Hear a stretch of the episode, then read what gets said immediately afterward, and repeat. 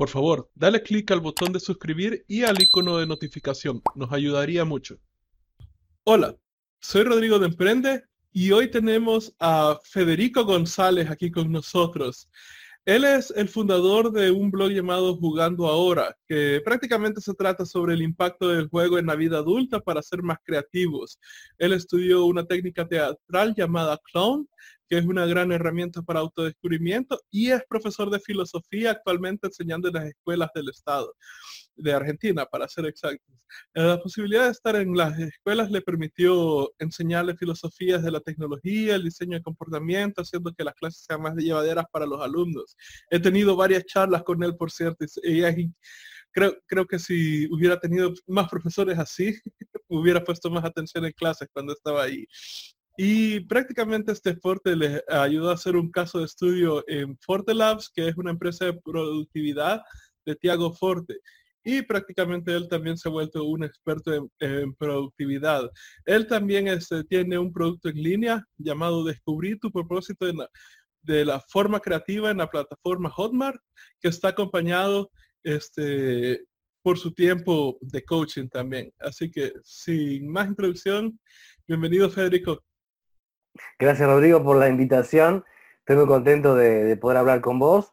Después de varias charlas que ya hemos tenido, y bueno, poder eh, que los que están viéndonos puedan disfrutar de este tiempo. Buenísimo. Y bueno, aparte de la, de la introducción que he dado, ¿puedes darnos un poquito más de información de, de ti, cómo elegiste enfocarte en la filosofía eh, y en productividad prácticamente? ¿Cómo has decidido, eh, por qué decidiste estudiar la creatividad en todos estos aspectos? Sí, fundamentalmente, la otra vez también me preguntaron sobre por qué llegué a la, filosofía. Eh, en realidad fue porque cuando terminé el secundario pasaron muchas cosas de querer ser contador público. Y cuando me di cuenta que quería, tenía como pensado ser esa, esa carrera, elegirla, durante más de cuatro años tratando de, ingresar en esta carrera de contador, y al final me di cuenta que no era para mí, pero después, eh, en una, cuando pude ingresar al primer año para ser contador público acá en Argentina, que sería de todo el mundo de los números, eh, me sucedió algo medio raro porque cuando aprobaba todas las materias teóricas, pero las prácticas ninguna. Y eso me llevó a que una, en, un examen de filosofía que me tomó una profesora, me saqué un 10.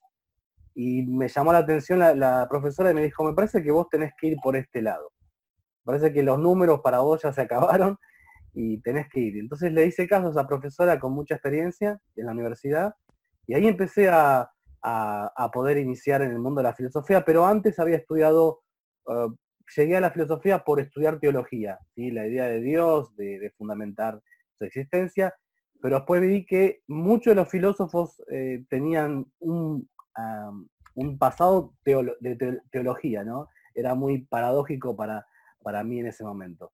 Y seguí por la filosofía con un, con un profesorado y al terminarlo pude eh, vivenciar un poco, eh, después de tantas preguntas que tenía, tantas preguntas, pude empezar a encontrar em, más que respuestas, más preguntas, pero de otra manera. Eh, de una otra manera lo que quiero decir es que pasó, pasó mucho, muchas cuestiones en mí para poder llegar a, a poder vivir un poco de lo que me gustaba.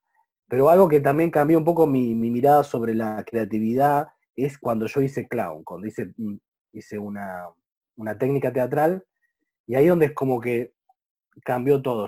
al hacer algo totalmente distinto a lo que venía haciendo, eh, no la estaba pasando muy bien en mi trabajo, porque trabajaba en un lugar que, era, era es justamente como una fábrica de, postal, de, un, correo postal de la Argentina, y realmente no la estaba pasando muy bien. Y, pero entonces dije, bueno, voy a, voy a hacer algo que, me guste y bueno, por eso decidí, decidí, hacer en ese momento clown. Y ahí donde empecé a descubrir muchas cuestiones de, de, muchas cosas que yo no, no había eh, como valorado, ¿sí? La, lo que había, como, como cuando uno juega de grande, empieza a, en, la, parte teatral, lúdica, ¿no? Empieza a conectarse con, con, con aquello que una vez fue, ¿no? Con, lo que jugó alguna vez, con la niñez, y con lo mejor de, la, de, esos, de esos momentos. Y ahí empecé a conectar cosas que, que siempre me gustaron y que por, por escuchar a la sociedad, decir vos tenés que hacer esto, vos tenés que hacer lo otro. Eh, entonces es como que en ese momento uno, como, como, como esa técnica, te permite ser libre y no depender de, ninguna opinión, ¿no? Solamente vos sos el, el, que tiene que, que, jugar y dejarse ver como tal como uno es, con honestidad, con brutal, y jugar, ¿no? Como los niños que, que pueden jugar sin tener vergüenza. Eh, y todo ese tipo de cosas me, me ayudó muchísimo a, a conectar. Había estudiado también un poco, había sido investigado un poco sobre también la tecnología, cómo los eh, habían diseñado las aplicaciones con BJ Fogg, un gran eh, profesor de la Universidad de Stanford. Después también leía a Neil, Eyre con su libro Hook.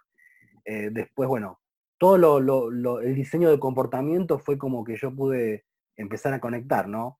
el clown, el, diseño de comportamiento para crear aplicaciones, cómo respondemos a eso, y también con, mi, también mi idea de también crear eh, aplicaciones, También tuve como dos intentos frustrados de crear aplicaciones, pero bueno, eso es otra historia aparte.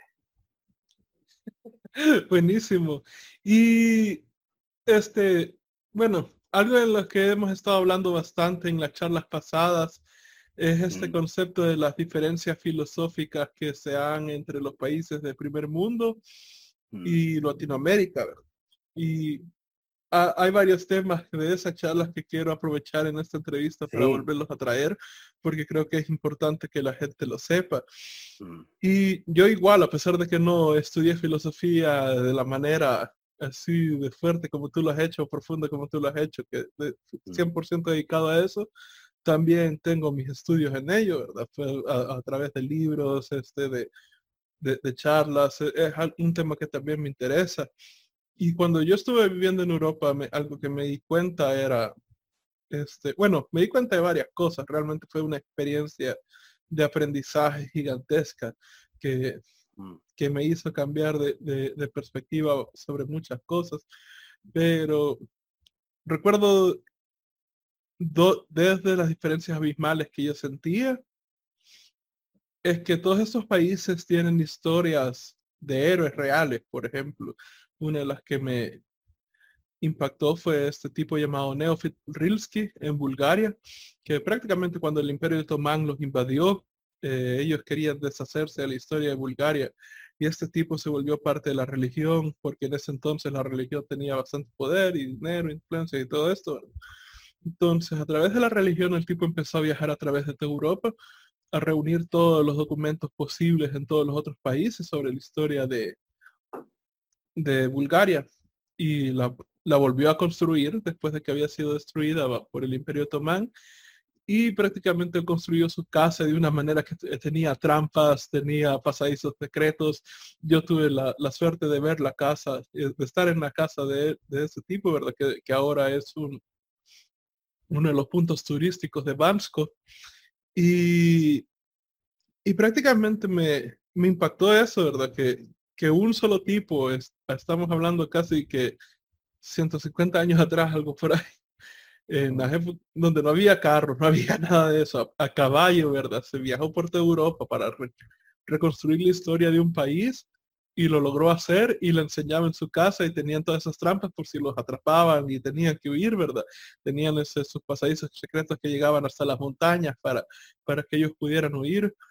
Entonces, me, impactó bastante eso, ¿verdad? Que una sola persona hiciera todo eso, pero eh, esa historia no era la única historia que ellos tenían. Tienen varias historias y cada país de Europa tiene varias historias así de una sola persona enfrentándose a problemas gigantescos y, logrando triunfar bajo sus objetivos. Y siento que eso se ha impregnado bastante en las culturas de ellos, porque cuando estaba dando charlas, digamos, tuve la, la suerte de ser un mentor para unos eventos que estaban sucediendo ahí y veía a los tipos de, o sea, chicos de 19 años, ¿verdad? Y la, primera vez que vi esto fue un tipo que es como me estaba presentando su proyecto y estaba bastante interesante porque era como una, una plataforma para enseñar inglés a los búlgaros. Y de pronto me hizo un comentario, y, y, él estando, o sea, todo decaído, de que, ah, es que solo hicimos 60 mil dólares en este año, ¿verdad? Y es como, tenés 19 años, tenés idea de lo que yo estaba ganando, no estaba ganando una mierda a los 19 años. O sea, un dólar era mucho para mí en ese entonces. Y, y, el tipo este de 19 años con su equipo ya estaba ganando 60 mil dólares al año, ¿verdad? Entonces, es como, ok, empecé a notar varias cosas de llevarme con, con ellos y noté que en, en general no había mayor diferencia entre ellos y los jóvenes de mi país, por ejemplo, porque la educación de Bulgaria tampoco es como que la mejor del mundo. Ellos son considerados como uno de los países más pobres de Europa. Este, y, y sin embargo, o sea, lo único, lo único que sentí fue esa diferencia, que ellos sí tenían a un nivel de casi que en su núcleo, en su centro, ¿verdad? La creencia de, de se puede decir, la, este, el arquetipo del héroe, ¿verdad?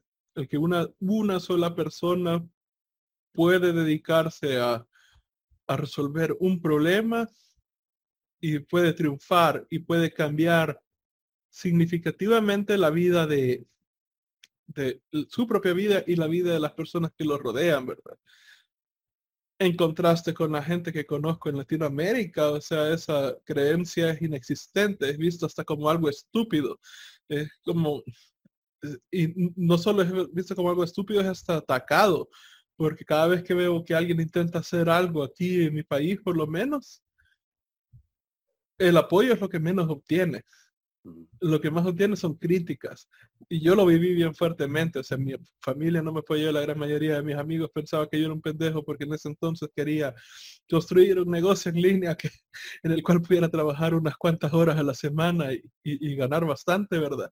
No solo terminé uno, no solo terminé haciendo eso, sino que no, no trabajo ni siquiera una hora a la semana, creo, y, y, y aún así saco bastante dinero. Pero, pero eso es lo que noté, o sea, es esa diferencia, ¿verdad? Y la otra cosa que yo, bueno, empecemos por ahí para mientras. Tú recuerdo que tú me habías mencionado que bajo Latinoamérica había otras tres filosofías que eran como el respeto a las leyes, o sea. Sí, sí, eh, es, es, eh, es, muy interesante la, la historia que contás porque siempre las diferencias dicen que las comparaciones son odiosas y sin duda que, son odiosas, pero en este caso, más que comparar, podemos ver las, las distintas como vertientes que fueron dadas en, el pensamiento más que nada de, humano, ¿no? Por un lado, yendo un poco más cercano, hay que pensar de que todo comenzó desde este lado, desde el 1492, que es la conquista. Inclusive a los chicos les pregunto, antes de empezar una clase, muchas veces les digo, ¿cuándo fue la conquista de América? Porque de una otra manera eh, nos va a dar a entender por qué pensamos así, por qué nos pasa a los latinoamericanos todo lo que nos pasa, eh, por qué eh, tenemos una forma de pensar. el pensamiento que llegó a nosotros es un pensamiento, evidentemente, por la conquista de España, y que, bueno, mientras España estaba resolviendo su pensamiento medieval, los países de Europa ya estaban pensando ya en la revolución industrial. Entonces es como que eso también impactó también en, nuestra cultura, nuestro pensamiento. Eh, y después, bueno, después lo que sucede es que en realidad no se habla de una ideología en, América Latina, sino que hay como, como unas matrices ideológicas. ¿sí? Es como que en realidad no, no se habla de una ideología porque eh, no es tan formado como el pensamiento de la ilustración, no, no, esto es, esto es como que se fue dando con muchas vertientes, muchos tiempos históricos que hacen que, bueno, puntualmente hablamos de la, del caudillismo. ¿sí? El caudillismo tiene que ver más que nada con estar dependiendo de, una fuerza única que nos salve a todos. ¿sí? Eh, se dio mucho. E, eso es algo que yo, ajá, yo, yo por ejemplo lo había notado, lo tiraba quizás a la religión, porque y de vuelta, quizás en este tengo más el contexto de mi país, ¿verdad? Pero aquí, en mi país, la religión está bastante corrupta. Muy, muy, muy corrupta, ¿verdad? Y, y, todos enseñan eso, ¿verdad? Que prácticamente tú tienes que estar pendiente a que te, o sea, el Salvador, ¿verdad? El Mesías, ese va a venir a salvarte. Pero esto no solo, ese arquetipo, obviamente, sí, en el ámbito más obvio se trata de Jesús como el Salvador que va a venir a salvarnos a todos de la pobreza y la miseria aquí, ¿verdad? Ese arquetipo también lo utilizan otras personas y usualmente tienden a ser políticos que se presentan como que, mírenme, yo soy el Mesías y, por ejemplo, ahorita tenemos este, de presidente al último, la última persona que supo utilizar bastante bien el, el arquetipo de yo vengo aquí a salvar todo a pesar de que el tipo está haciendo una gran estupidez tras estupidez. Y sin embargo ahí tenés a, su culto de gente, ¿verdad? Que, que, él no hace nada. Todo lo que él hace es, es, correcto y, y, y ah, este, inspirador y es como, no, esto es una estupidez, ¿verdad? Pero dale. Sí, lo que vos decís, claro, el tema de la religión, por eso te digo que la religión y, el pensamiento humano está evidentemente muy ligado eh, y lo que hay que ver, hay un libro muy interesante que se llama La ética protestante, eh, donde habla ¿no? de, por qué el pensamiento anglosajón tiene una, una, una, mirada distinta hacia el trabajo. Esto es muy interesante. Porque, y la diferencia con la, España de ese momento y el trabajo, ¿no? Y es un poco también, ¿no? La diferencia son muy interesantes, porque cuando uno ve el, trabajo para el pensamiento más que nada anglosajón, es como que era una bendición, ¿sí? Pensemos que todos los que estaban dentro de la, de, la combinación de, estas ideas eran personas que eran la mayoría, por, como vos bien decís, son personas de, la, religión, ¿no? En este caso cristiana. Y ellos consideraban en cierta manera que el trabajo era una bendición. Por eso todo esto de trabajar es muy, es muy eh, común, ¿no? En, crear fuerzas, crear eh, trabajo, crear eh, distintos ingresos y demás. La diferencia es que el pensamiento español de ese momento era un pensamiento más que nada de que el trabajo es una maldición. Es como que no estaba bien visto el tema del trabajo. Y eso cueste o no, o quiera admitirse o no, en, Latinoamérica nuestra relación con el trabajo a veces es, es como no es tan feliz, eh, eh, paradójicamente, ¿no? No es tan feliz. primero por las economías que hay, pero desde el, desde el vamos desde uno mismo, ¿sí? La, de la parte individual, ¿no? Es como que siempre estamos con una mirada muy fatalista de la historia, ¿no? ¿Para qué voy a ahorrar dinero si ya sabemos que la economía se va a caer? ¿Para qué voy a estar pensando en planificar? Planificar menos, olvídate.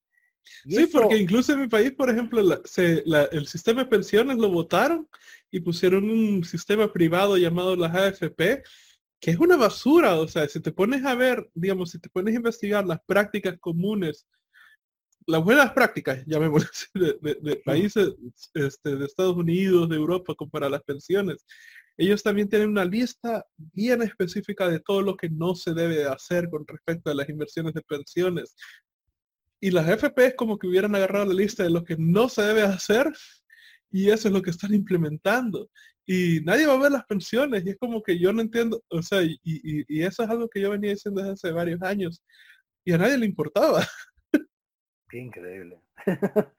no, no, es, es algo que, bueno, no, no, el tema es que es, eh, el tema es que no, no es que, es muy, es muy compleja la, realidad en Latinoamérica, lamentablemente, porque evidentemente hay una también una, una cuestión, hablamos de la, de del caudillismo, pero también hablamos también de otro tema que es la, que la anomia, que es un término de, bien de sociología, ¿no?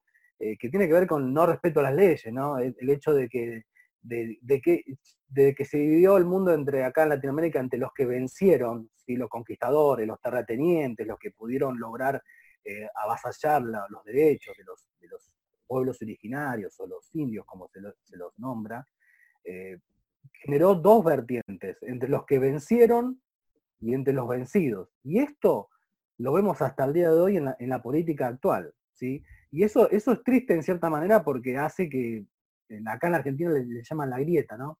Algo, algo terrible, pero siempre estuvo, y desde ese tiempo hasta el día de hoy, siempre entre los, que, los vencidos y los, ellos y nosotros. Y eso hace que una economía no sea confiable, que, que todo no, no pueda moverse, ¿no?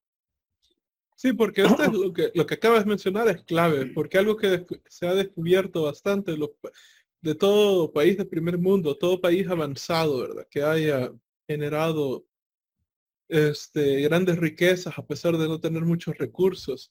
Y uno de los ejemplos de esto es que es Singapur, que varios me dicen, bueno, Singapur estaba por la mierda y, ahora están, son una de las economías más avanzadas. Creo que, si recuerdo bien, creo que ellos ahorita son el segundo mejor pasaporte del mundo. Este, ellos son el segundo mejor pasaporte del mundo. Y y, prácticamente me lo agarran como ejemplo. Si ellos pudieron, nosotros también. Y yo le digo, sí, pero ellos tenían algo que no teníamos nosotros. ¿El qué? La cultura, la cultura de confianza. Y, muchos de estos países, Japón, o sea, por ejemplo, otro, otro país que no tenía muchos recursos, pero se levantó increíblemente rápido, y es por la confianza entre su pueblo. Y los modelos económicos han descubierto que bueno, nosotros creíamos que teníamos todos estos recursos, ¿verdad? Eh, naturales, que oro, que agua, que madera, todas esas cosas, pero ellos lograron descubrir que realmente solo hay dos recursos que realmente importan. Y esos recursos son la confianza y la, y la honestidad. Eh, la honestidad desde el punto de, si yo digo que voy a hacer algo, realmente lo voy a hacer. Y la confianza es del punto de que, ok, tú me has dicho que vas a hacer algo, confío yo en que tú lo vayas a hacer y un ejemplo que ponen este, los economistas para, que fue cuando empezaron a descubrir este concepto, fue cuando salió eBay. Porque en esas épocas el internet, o sea, estaba empezando, todos creían que era este, una estupidez meter tu tarjeta de dinero, tu tarjeta de crédito, de débito en el internet, ¿verdad? Todos estaban pensando, uy, el hacker malvado me lo va a robar. Y, y salió eBay, donde personas pueden poner sus productos a la venta, otros las compran. Y todos los que inmediatamente pensaron fue, lo que va a suceder es que estas personas van a dar un cheque en blanco, eh, un cheque sin fondos, este, los otras personas van a enviarte un producto que nada tiene que ver y todo va a ser un caos. Y para remediar ellos, eso ellos crearon un sistema, un departamento llamado escrow, que prácticamente era algo que retenía los fondos y se asegurara que los fondos realmente existían para luego que te dieran las cosas y luego se aseguraran de que este, el producto que se envió era realmente bueno. Y, y una vez recibido eso, liberaron los fondos. Y las personas podían elegir utilizar ese departamento o no. Y lo que terminó sucediendo después de dos años es que nadie absolutamente nadie utilizó ese recurso. Nadie utilizó escrow. Y, y todas las transacciones que se dieron fueron honestas. Y eso les voló la cabeza a varias personas porque nadie esperaba eso. Y, pero eso fue en Estados Unidos inicialmente, ¿verdad? Mm. Y, empezó, y fue cuando empezaron a investigar eso y, y, se dieron cuenta que a pesar de todo lo que ves en las noticias, el caos y cosas así, la cultura de Estados Unidos principalmente se confían en ellos. Y es algo que yo también veo. Por ejemplo, tenemos un proyecto de 15 mil dólares que estamos trabajando ahorita y me pagaron la mitad de antemano. y es como, y, algo que cambió bastante la confianza con los clientes es que tengamos el negocio registrado en Delaware, que lo tengamos registrado en Estados Unidos. Y yo noté ese cambio abismal de confianza porque es como, ah, está bajo nuestros, fue como un, está bajo nuestros estándares, podemos confiar en él. Claro algo así fue, porque he sentido eh, eh, eh, el cambio de la respuesta de las personas ha sido abismal entre, entre no haber no estar registrado en Estados Unidos a estar registrado ahí. Entonces empezaron a investigar eso y eso es lo que han descubierto, ¿verdad? Que las, economías más fuertes del planeta, todas tienen en su cultura confianza y honestidad. Y si una de esas falta, o peor aún, las dos faltan, pues todos, es imposible, puedes tener, y tienes ejemplo Venezuela, un país con tantos recursos, o varios países de Latinoamérica en general, que tenemos tantos recursos y aún así no nos levantamos. Y, parte de eso es porque nadie confía entre nadie en su país y, todos son deshonestos también. Sí, lo, otro los ítems, hablando de lo que vos planteas, es que está muy bueno el ejemplo de, de, la honestidad y la confianza es el paternalismo, una cosa que también se dio también en la, en la conquista y lo que sucedió después es que, bueno, ahora los pueblos originarios dijeron, bueno, ustedes nos sacaron todo, nos expoliaron, nos quitaron todo lo que nosotros habíamos eh, y, eh, generado, toda nuestra, toda nuestra, nuestra fuerza, nuestra riqueza, nuestra naturaleza. Bueno, ahora ustedes nos van a tener que volver a nosotros todo lo que nos hicieron. ¿Y eso qué genera? Que claro, hasta el día de hoy siempre se está pretendiendo de que, un político nos, resuelva el problema, que el Estado eh, sea el que nos resuelva todos los problemas que, son eh, prácticamente individuales, ¿no? Pero lo que quiero dar entender es que siempre hay como una, un, reclamo de que el otro se mueva, de que el otro haga. Yo porque tengo que, ah, yo pago mis impuestos, que el otro tiene que hacer las cosas, no yo. Entonces como que siempre hay una idea de, que el otro un reclamo al otro y a veces uno puede resolver en comunidad, entre vecinos, eh, algo que sin llegar a la, justicia. Claro que es algo totalmente eh, eh, irrisorio acá en Latinoamérica. No, no que seamos peores que o mejores, no sé, la discusión no creo que sea esta, sino que hay, ciertas ideas de pensamiento que nos hacen no poder salir de, una de, esta situación en la cual estamos hace mucho tiempo. Sí, eso, eso es lo que iba a decir, que también desde el punto de vista de función, porque si lo que buscamos es que mejorar nuestra situación actual, entonces tenemos que realmente preguntarnos, ok, estos pensamientos nos están funcionando para, incluso son para mejorar nuestra vida como persona, como individuo, ¿verdad? Este pensamiento me está ayudando para salir adelante, sí o no, ¿verdad? Y si es un no, y puede ser medido, puede ser, este, puede ser algo que lleves en una tabla de Excel y, darte si realmente te está, te está sirviendo. Y, y esa fue una de las cosas que creo que también fueron mi punto de quiebre porque este, hay un emprendedor llamado Seth Godin que dice que una de las razones por las cuales él descubrió que no podía ser empleado es porque él no podía, eh, eh, él, tiene algo dentro de su sistema, dentro de su ser, por así decirlo, que es imposible para él ver algo que no esté funcionando o algo que esté roto y no hablar al respecto. Y que como empleado eso es eh, o sea, a casi nadie lo contratan para, para, o sea, si estás empezando y estás en una empresa y apenas tienes uno, dos meses y llegas como que esto es una pendejada, no, no, como que no vas a ser una persona muy grata en esa, en esa empresa, ¿verdad? Y eso es algo que yo cuando lo escuché me sentí tan identificado porque eso es algo que yo también tengo, o sea, creo que por mi crianza que fue tan mala, que he, podido desarrollar un ojo bastante crítico y, bastante detallado de cuando veo cosas que no están funcionando y, no soy capaz de ignorarlas. Entonces muchas veces he criticado cosas de nuestra cultura por eso y la gente se enoja cuando hago eso porque la gente solo quiere ver, ah, digamos, en mi país este, se tiende mucho a decir de que de que los europeos son bien fríos y que no sé qué, y, que, uy, no, que por qué irse allá, porque allá la gente no, es tan cálida y, y mi, mi, experiencia es que son, no es que no que sean fríos, es que son increíblemente respetuosos y te van a dar tu espacio, te van a dar, o sea, te van a mantenerse a distancia de ti, no porque tú les caigas mal, sino que porque dentro de ellos está el concepto que ellos tienen que ganarse tu confianza poco a poco, ¿verdad? Y ver si son un buen match para seguir adelante como amigos, etcétera. Pero una vez eres amigo de ellos, la, la experiencia es muy distinta, ¿verdad?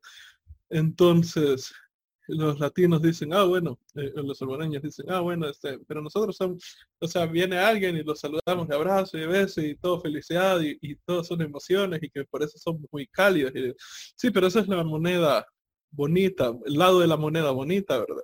Pero está el lado también feo, que precisamente por esa exacta cosa es la misma razón por la cual en un partido del Barcelona contra el Real Madrid todos se están agarrando a golpes en, en un bar, ¿verdad? Los están literalmente matando, o sea, cada rato de pronto pasa el, clásico, el Real Madrid de Barcelona y la siguiente noticia, ah, tal, tales carajos se mataron en un bar porque tal equipo perdió, ¿verdad? Y como, ok, o sea, yo, yo miro las dos cosas y es como, eh, mm. o sea, las dos parten de lo mismo, de que no tienen ese control emocional todavía.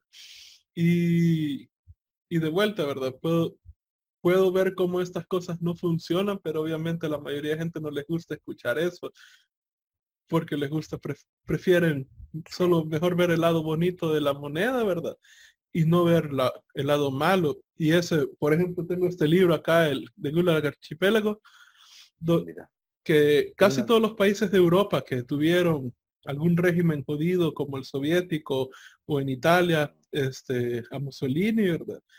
Han descubierto que ese aspecto cultural de solo querer ver lo bonito y no querer ver lo feo, no funciona a largo plazo y, y, es exactamente la causa de, esos, de esas desgracias, ¿verdad? De la desgracia nazi, de la desgracia fascista de, de, Italia Mussolini, de la desgracia de, las, este, de la Unión Soviética, porque por no querer ver su lado malo, o sea, eso eventualmente se volvió demasiado fuerte y, y se pudieron dar cosas horrendas, pero nadie quería admitir que sucedían. Y la Unión Soviética creo que es el mejor ejemplo de eso, ¿verdad? Tenías gente que se estaba muriendo de hambre, gulags donde se estaban rompiendo todos los este, todos los derechos humanos, pero no, no, la Unión Soviética era, era genial, era lo mejor para vivir, ¿verdad? Y, y no, obviamente no sucede, en Latinoamérica no creo que suceda eso, a esos extremos, ¿verdad? pero sí creo que mm. hay una versión minimizada de eso dentro de nosotros, lo cual siento que nos detiene bastante porque está este concepto increíblemente básico que es que no puedes solventar un problema que mientras no lo admit, mientras no admitas que tienes un problema. es muy bueno, es muy bueno lo que está diciendo porque vos sabés que el, temor al fracaso es una cosa que, también está muy arraigada inclusive en la, en la enseñanza. A mí me toca hacer eh, bueno, profesor en esta instancia, ¿no?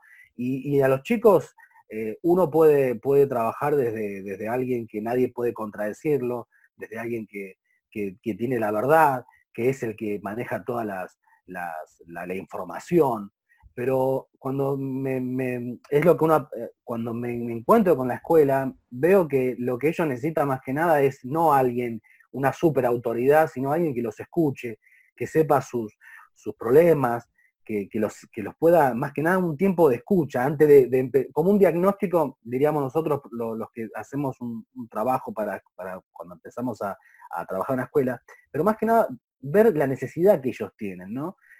¿Por qué? Porque también nuestra enseñanza, algo que también asociado también en Latinoamérica, también un poco el pensamiento del, profesor, más que nada de, estar en un estrado, de ser superior al otro, que nunca se puede equivocar, que nadie lo puede contradecir, y acá, bueno, en Argentina somos un poco que todos sabemos todo. Acá podemos hablar de todo. Y cuando algo no sabes, ¿cómo no sabes eso? Vos lo tendrías que saber, no, pero no sé.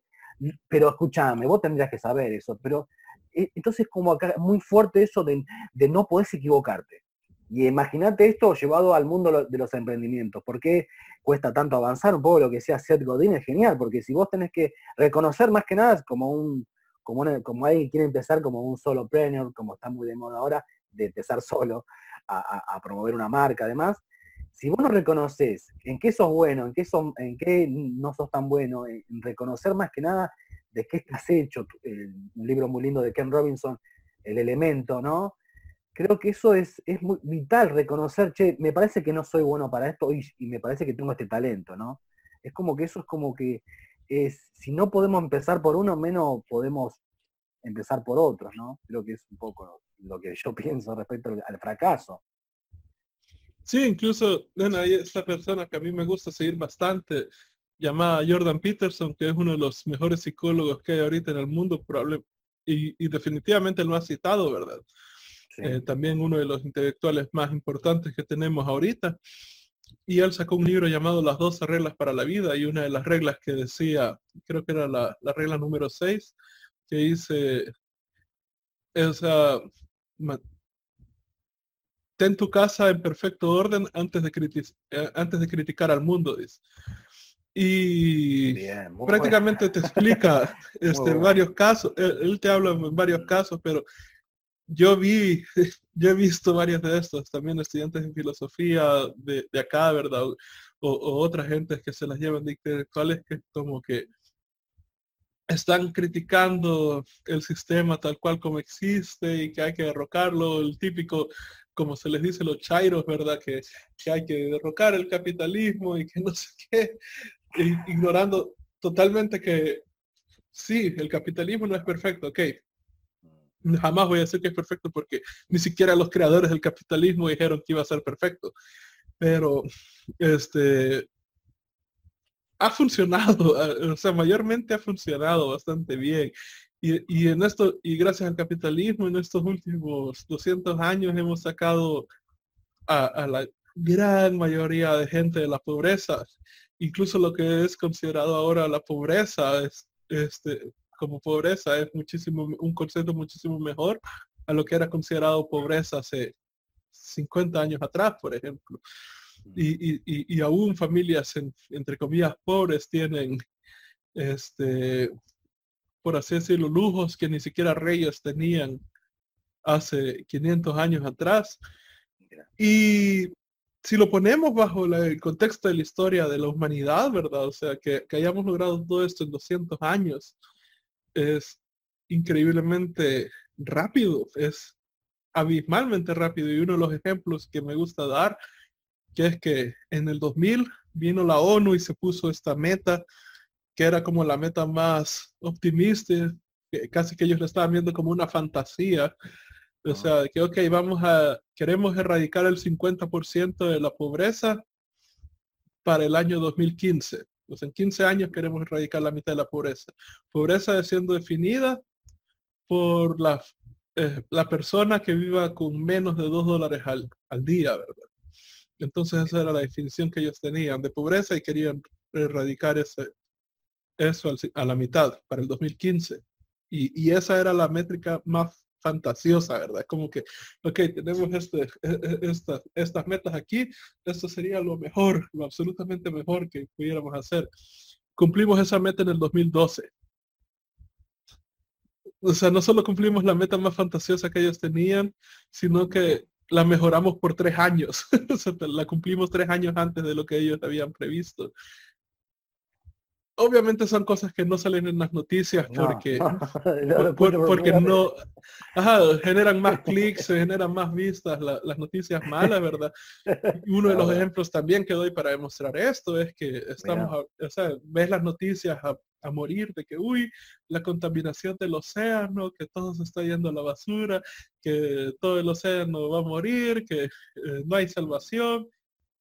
Y nadie está cubriendo a este tipo llamado este, Boyan Slat, quien es una persona que a sus 16 años, por estar surfeando en las aguas de, de Australia, se dio cuenta que la gran parte de los plásticos estaba en los primeros 50 centímetros de agua flotando Prácticamente para sus 19 años ya había creado el sistema de, para la limpieza del océano.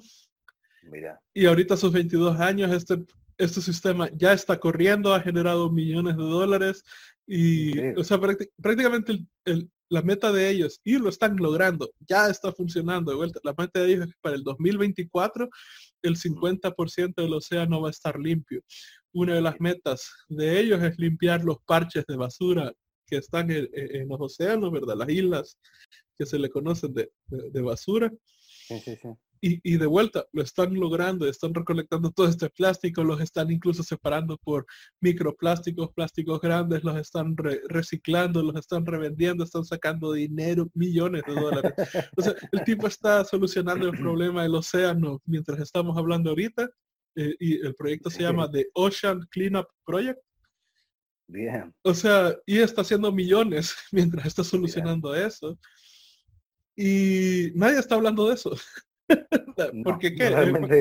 es, más interesante la noticia de que todo el mundo se está yendo a la basura porque el océano está, eh, está tirado. Y de vuelta volvemos al tema, ¿verdad? Que este es uno de los ejemplos también de que una sola persona, si se pone bien en serio a, mejorar incluso su propia vida o a tratar de, resolver los problemas que tiene bajo su, su propio alcance, puede lograr mucho. Sin duda, hay una palabra en hebreo que me gusta mucho que se llama tikum, no sé si te la mencioné la otra vez, que tiene que ver con, enmendar, ¿sí? con corregir, con direccionar algo que se desvió. Eh, y es muy interesante para la vida de los, de los que quieren iniciar algún producto online, que quieren comenzar con una idea, es fundamentalmente conectar eh, cuestiones de su vida de sus habilidades, de sus talentos, de sus experiencias, para poder lograr alinearlos y comenzar como, como la historia de, muchos artistas, por ejemplo, desde, no sé, hablamos de, no sé, de, Jim Carrey, por ejemplo. Un ejemplo de Jim Carrey es un ejemplo de, una persona que no, no, hizo más de que, que, hacer lo que hacía de niño, que es hacer reír a sus amigos. Entonces, eh, compartió lo que hacía de, niño y también necesitaba también resolver su cuestión monetaria y, por eso su historia también personal representa mucho esto del trabajo duro, de, no trabajo duro, sino de que trabajar sobre lo que más te apasiona que, y lo que más te gusta hacer. Y es una continuidad de lo que vos hiciste de chico, de niño y de, adulto. Y, o inclusive lo, que, lo malo que te haya pasado, transformarlo en algo que, pueda ser como positivo para, otras vidas, para compartir eh, y, ayudar a otros. Creo que cuando uno alinea como, como un, en su vida una historia, eh, puede hacer grandes cosas, puede hacer geniales. Por eso, una de las cosas que yo siempre le digo a, muchos de las que, a mis eh, alumnos, ¿no? más que nada clientes, es decir, bueno, hacete una autobiografía. Y cuando vos le decís a alguien, hacete una autobiografía, es algo como si fuera, no, yo, eh, es lo peor que me puede decir, no, pero yo no, mi, mi, historia no es interesante. Vos sabés que en Latinoamérica, una de las materias más complicadas en, lo que yo tenía hace muchos años, que era más, eh, no sé si odiadas, pero complicada, era, historia. La materia historia era como algo que no, era muy, muy, eh, como muy considerada. Y cuando ves nuestra historia, e, es como que es muy psicológico, ¿no? Esto, ¿no? ¿Quién quiere estudiar algo que le hace mal, que le trae malos recuerdos? Entonces, como que eso tendría que cambiar, ¿no? Como que nuestra, vos hablaste de la historia de Europa, que ellos muchos están orgullosos de su historia. Y nosotros, ¿por qué nos cuesta eh, nuestra historia? Por un poco lo que yo te decía, ¿no? Y, pasan los emprendedores o la gente que quiere crear un producto, les pasa que cuando yo les digo, ah, bueno, hacete una autografía, es como que eh, inclusive les genera muchas cuestiones. Después, bueno, con preguntas, con algo más... Yo lo descubrí esto haciendo clown, ¿no? Haciendo, jugando en un escenario, ahí descubrí que que mi historia, que yo podía tener cosas interesantes para compartir a otros, pero también hay cosas que, tal vez eh, eh, no, pero también tenía que mostrarla, ¿no? El actor tiene que mostrar, cuando trabaja con un público, mostrar tanto lo bueno, lo malo, pero, pero jugando, ¿no? Y, y ahí donde uno ve que, que, ¿cómo se puede explicar esto? En forma más fácil, es como que uno tiene que dejarse ver. Si uno no le gusta algo, por ejemplo, tiene que mostrarlo y decir, bueno, esta es mi fortaleza y esta es mi debilidad. ¿sí? Entonces como que a veces eso no, no pasa, ¿no? El, temor a, que me diga, uh, ¿qué me van a decir ahora que lo dije mal? ¿Qué, qué el cuestionamiento? Eh, entonces creo que si uno puede confiar en uno mismo en cuanto a los talentos, ante lo que yo puedo ayudar, es más fácil todo. y la historia personal de uno es re importante.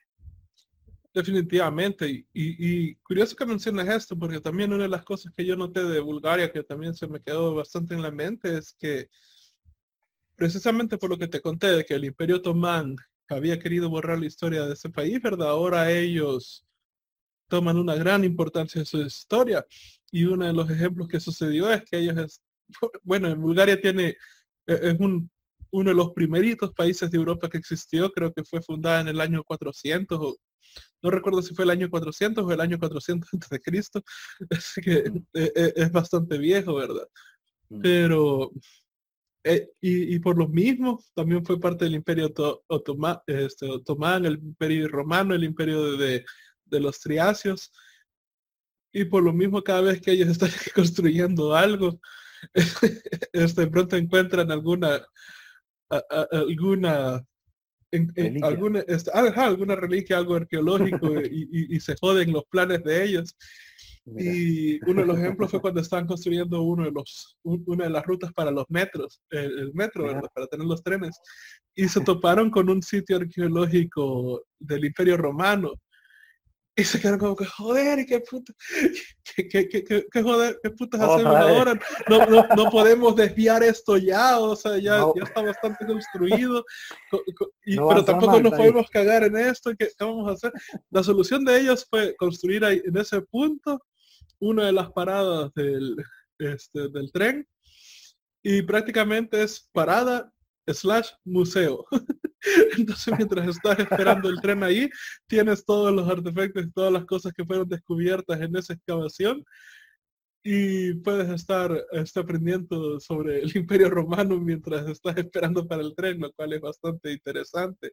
Y otra de las cosas que sucedieron, que este, esa historia me mató de la risa, este, fue en esta ciudad llamada Plovdiv. Ahora, Plovdiv es la sexta ciudad más antigua del mundo y es considerado patrimonio nacional. O sea, eso quieres irte a darte un, un, viaje por toda la historia, ve a Plovdiv y tienes todo el imperio romano, construcciones del, del imperio triacio, cosas del imperio romano. Y la cosa es que estaban empezando ellos a construir una, este, creo que una iglesia era, y cuando empezaron a acabar para, este, para prácticamente hacer las fundaciones, descubrieron que abajo de ese sitio había una iglesia, del, este, una iglesia cristiana de cientos de años atrás, ¿verdad? Desde antes del Imperio Romano. Y poder, tenemos que ver cómo rayos salvamos esto, ¿verdad? Entonces planearon ellos, ok, vamos a construir columnas aquí, todo, vamos a poner una base y la iglesia nueva va a estar arriba va a estar en, la última planta y abajo va a estar la iglesia antigua para que la gente pueda llegar y, observarla y empiezan a construir las bases para hacer eso más abajo de la, iglesia antigua que habían descubierto y encuentran un teatro romano. No me digas. Entonces si vas a ese pedazo han tenido que construir tres plantas prácticamente, donde abajo está el teatro romano, arriba está la iglesia cristiana arriba está la iglesia creo que era una mezquita, este, o algo así, para, los islámicos, y, y tienen esta construcción increíblemente rara para poder tener los tres niveles y poder salvarlos las tres, ¿verdad? Y se da bastante el debate, por ejemplo, ellos tienen construcciones todavía del, de la, este, de la Unión Soviética y obviamente la Unión Soviética para ellos se, se desligó allá por el 92, ¿verdad? Hay muchos malos recuerdos de la Unión Soviética, como tú dices, hay un, o sea, hay, gente que tiene, o sea, gente que tiene 20 años vivió la Unión Soviética y eh, no, no, estoy loco, gente que tiene 30 años, este, todavía tengo el problema de que, de, de que lo, 1990 es 10 años atrás para mí, ¿verdad? este, bueno, eh, esa gente que tiene 30 años vivió la Unión Soviética, así que creo que ese es un, un, ejemplo de una historia que no es muy agradable recordar, como tú dices, ¿verdad? Y sin embargo, tienen los, las, los monumentos todavía puestos. Hubo varios casos donde obviamente se tenía que quitar los, los movimientos de, de Lenin, cosas, este, los signos de la Unión Soviética, de la hoja y el martillo, todas esas cosas, pero a diferencia de muchos países que obviamente los destruyeron porque estaban hartos de vivir eso, ellos los quitaron con mucho cuidado y han creado un, un museo de, de, todo lo que tiene que ver con la, con Unión Soviética y todas esas cosas las puedes encontrar ahí y aún así puedes encontrar varios edificios de la Unión Soviética, varias estatuas de la Unión Soviética alrededor hay ahorita un debate cultural que está sucediendo entre los, búlgaros, donde un, hay un cierto grupo de gente que son quizás los que los que vivieron la peor parte de la Unión Soviética, ¿verdad? Los que tal vez tuvieron familiares en gulags o cosas así, los que tuvieron gente que murió de hambre. Y, y que ellos dicen que deberían quitar o deshacerse de ciertos monumentos y tienes otra mitad que es como, no, joder, o sea, ya, pasamos por este debate, la historia importa y tenemos que conservarla, así que aunque sea una parte horrenda de nuestra historia, tenemos que conservarla, ¿verdad? Y, así se está dando, pero puedes ver varios ejemplos mm. ahí donde este, prácticamente cabal, ¿verdad? La historia para ellos es increíblemente importante en comparación, por ejemplo, de mi país, que es de pronto están construyendo algo y descubren que es un sitio arqueológico y no les importa, igual lo demuelen y destrozan todo y, construyen el nuevo centro comercial o lo que sea. Sí, eso, eso, fíjate, los ejemplos son lindas metáforas porque son como, como uno puede conciliar el, pasado con el presente y con el, también con el futuro, ¿no? Eso, eso, de, eso de conciliar es algo que, bueno, por, nuestro, por nuestra parte acá es como que es muy, es muy, muy compleja la, idea de conciliar, ¿viste? El pasado con el presente. Es como que eso es algo que nos, tiene como, como te, amarrados y no nos, no nos permite avanzar como, como continente. Ese tipo, es, esto es lo que estamos hablando, eh, creo que es muy importante porque por eso vemos que, porque alguien, los, mayores que han sido millonarios están justamente en Estados Unidos y no en, algún país de Latinoamérica. Por el contexto, ¿no? Eh, leyendo un poco al querido Carlos Micheli, ¿no? El contexto donde uno está influye muchísimo en, la forma de pensamiento.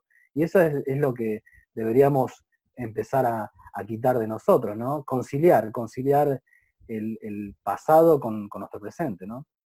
Sí, porque bueno, antes puedo entender cómo ciertos estos pensamientos funcionaban, o sea, y, en cierta manera hay que admitir, ¿verdad? Que no es como que sean totalmente inútiles, porque a nuestros abuelos les sirvieron de alguna manera, ¿verdad? Y a nuestros padres igual les sirvieron de alguna manera, es, esta manera, el sistema de pensar y todo. Pero algo que ha pasado abismalmente es que el mundo ha cambiado radicalmente.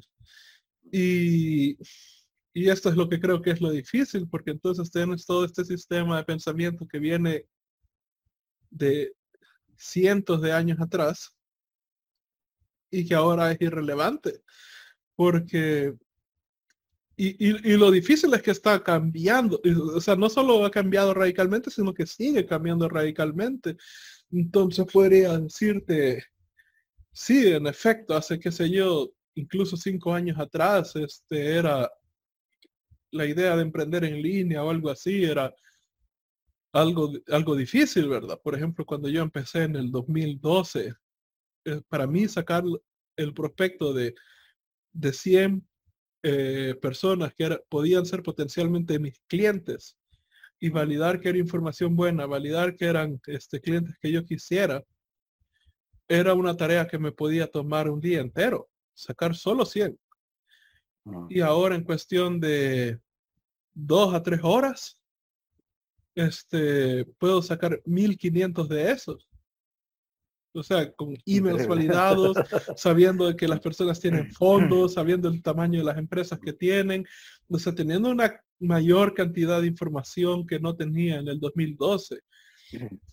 Entonces, y, de vuelta, ¿verdad? Incluso el tema de, ok, o sea, vivo en Latinoamérica, no tenemos acceso a Stripe, no tenemos, bueno, mi país, por ejemplo, no tenía ni siquiera acceso a PayPal para poder recibir dinero acá. O sea, ¿cómo hago esto, verdad? ¿Cómo soluciono esto? Y es como, este, en el 2016 se abrió esta plataforma llamada Atlas que te eh, de, Stripe que te permite registrar la empresa en Estados Unidos, que fue la que nosotros usamos para hacer eso.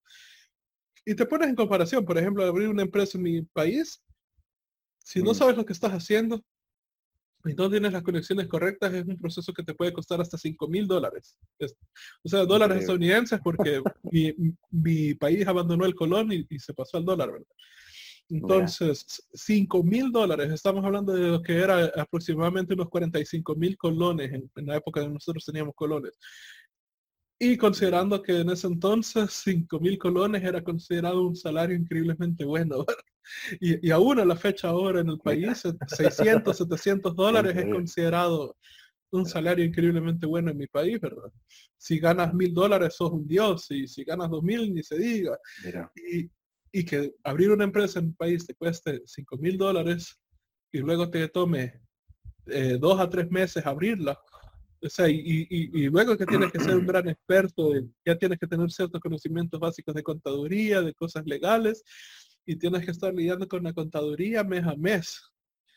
Y luego te agarras, por ejemplo, Estados Unidos y pagas 500 dólares por abrir una empresa que va a estar abierta en cuestión de dos semanas.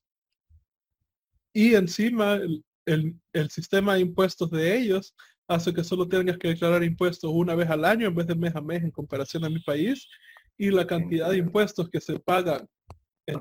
si, tú estuvieras teniendo de ganancias 75 mil dólares al año, y estoy hablando de ganancias, después de haber pagado salarios, costos, todo, o sea, lo que te quedó 100% libre para ti, 75 mil dólares de libres para este, tu negocio dentro de Estados Unidos, en ese entonces pagarías la cantidad de impuestos que en El Salvador estarías pagando desde cero. Qué increíble. ¿eh? Y, es como, cuando empiezas a ver todas esas diferencias, es como, joder, emprender en el, en El Salvador es bastante difícil, pero ahora existe esta plataforma y, puede, y, sin ni siquiera, sin tener visa estadounidense, sin ni siquiera viajar a Estados Unidos, puedes tener acceso a esto. Y, y luego tienes, por ejemplo, ahora la cuestión de Estonia y la accesibilidad de Europa, en la cual con 100 euros puedes registrar una empresa y el proceso te toma 5 días hábiles. O en el caso de Estonia en específico, con 100 euros abres una empresa en cuestión de 5 minutos. Es como, y, puedes tener acceso a eso sacando la residencia virtual. Entonces, como todas estas limitantes que teníamos de, Latinoamérica de pronto desaparecieron. Sin duda. desaparecieron de la nada, todos tienen acceso a esto. Y, y estamos lidiando con reglas de primer mundo, accesando a recursos de primer mundo, pero la mentalidad no ha cambiado. Claro, sí, eso diste en la tecla, Rodrigo, diste en la, tecla con eso. Em, sí, la, fricción es, algo que, evidentemente en tecnología es, es, la palabra enemiga, ¿no? Y si no, no, no se lleva bien, con, esa palabra. Y si vos para hacer algo te pone mil barreras, en, está medio difícil. está medio complicado eh, avanzar. Em, pero creo que lo que vos decís está bueno, ¿no? Está bueno lo, plantearlo de que, de que a pesar de la tecnología cambió las reglas del juego y permite ampliar muchísimo eh, instintamente donde uno esté ubicado eh, en, como país, ¿no? Donde esté ubicado puede, si tiene, si tiene internet y tiene una idea, puede generar grandes cosas, ¿no? Sí, porque por ejemplo, y esto sucede bastante, eh, bueno, yo tengo mi empresa de, bueno, Frame Flick Studio, eh, que es de animación eh, e ilustración, ¿verdad? Y veo, por ejemplo, la comunidad de ilustras de creativos, llamen la comunidad de creativos de mi país, y, es bien jodido porque prácticamente ellos están en una situación donde están siendo pobres o están aguantando un montón de cosas por gusto, literalmente por gusto. Y es como, he tenido charlas donde salió diciendo, hey, esto existe, esto puede hacerse, esto está sucediendo de esta manera. Mm. Y a pesar de que les muestro pruebas, les muestro a las personas, los profesionales diciendo exactamente lo mismo, ¿verdad? Como mm. no lo quieren creer no lo que en su mente todavía tienen esta idea y, es una idea bien realmente estúpida y dañina porque eso los está deteniendo y, no está para nada basada en la realidad. El, creativo, el artista piensa que en, este modelo de el patrón de las artes lo va a descubrir, ¿verdad? y que va a llegar ah. alguien y va a descubrir el talento que ellos tienen y, van a y, por medio de esa manera van a entrar a Disney o a Pixar o algo por el estilo y bajo esas suposiciones que están trabajando no lo dicen de esa manera obviamente pero mira su miran las acciones que ellos toman y eso es lo que está sucediendo verdad entonces y, y ese modelo realmente o sea, está basado en una fantasía, porque es lo que Hollywood ha contado bajo, bajo películas, que llega alguien y descubre el artista y, lo saca adelante y cosas así. Pero realmente en ese modelo jamás existió. O sea, Leonardo da Vinci tenía que buscar sus propios patrones de arte en Italia, Y, él está bastante documentado de que él estaba cambiando varios patrones porque no le gustaba que le, da, que no le daban la libertad creativa que él quería, ¿verdad? O sea, Miguel Ángel también tuvo que buscar sus patrones, que terminó siendo la, iglesia católica, ¿verdad? Este, los artistas tenían que buscar patrones del arte de la misma manera que emprendedores ahora buscan inversiones de riesgo para que les den dinero para poder crear su empresa. O sea, es exactamente el mismo modelo. Entonces ese modelo ni siquiera jamás existió. Y antes, quizás hace unos, de, unos 80 para, para abajo, ¿verdad? Tenías el modelo de reclutadores, donde existían personas dentro del Departamento de Recursos Humanos que estaban buscando activamente artistas en eventos y cosas así para poder contratarlos y ponerlos a trabajar. Pero vuelta el Internet cambió eso, o sea, ahora ya no necesitas reclutadores que hagas eso porque puedes meterte a Instagram a buscar los artistas que te interesen. No solo eso, o sea, por ejemplo, Disney y Pixar y todos estos han creado su propia plataforma en línea tipo Upwork, en las cuales tú puedes incluso vincular tu perfil de LinkedIn y la plataforma te da los trabajos que hay disponibles en base a tu perfil de, esa red social. O sea, y, y, puedes trabajar para Disney, puedes trabajar para Pixar y todas estas empresas, DreamWorks, lo que quieras, estando desde tu casa. O sea, la única razón por la cual es requerido tal vez estar en California es si tu trabajo es ser el director y que tiene que estar encima de, de, algo físico allá, ¿verdad? Pero en mis entrevistas, por ejemplo, ya llevo más de 80 entrevistas hechas y, y, todo, y, he entrevistado varias personas que están desde su casa en España, en, en, en Holanda, este, en México, o sea, están trabajando desde sus propias casas, trabajando para estas empresas. Y estas empresas incluso prefieren eso porque si no tienes a la persona dentro de la planilla, te ahorras como un 30% de impuestos. si les pagas como freelancer mes a mes, a través de un llenas un formulario llamado el W8Ben-E. Sí, ajá, creo que ese es. Sí, el, no, solo el, el W8Ben es el formulario llenas ese formulario una vez, o sea, y le estás pagando directamente con una transferencia cable gráfica a la persona, ¿verdad? Y, estás trabajando para Disney, y estás trabajando para Pixar, y ese es el modelo actual, y se los he dicho, se los he mostrado, les he mostrado la plataforma, y aún así la gente se encierra a querer creer sus cosas. Parte por el miedo a lo que tú dices, el miedo al fracaso, el miedo a que sienten de que se aplican y les dicen que no, se les va a desmoronar el mundo. Y a lo cual yo les digo, hey, o sea, si te, si te dicen que no, preguntas el por qué te dijeron que no. O sea, hay personas que han aplicado 15 veces, 17 veces a, este, a, trabajar en esta empresa y la razón por las cuales les han dicho que no, no es porque ellos no sean suficientemente artistas, es porque ellos no tenían un proyecto ahorita funcionando en el cual este estilo de arte se integrara.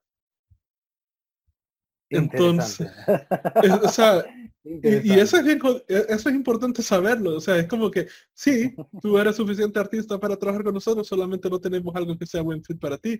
Y encima, estos proyectos son mantenidos en secretos hasta que son lanzados. Así que no existe manera de saber si tienen un proyecto ahorita el cual se alinee a tu estilo de arte por lo cual lo único que te deja es aplicar una y otra vez cada año.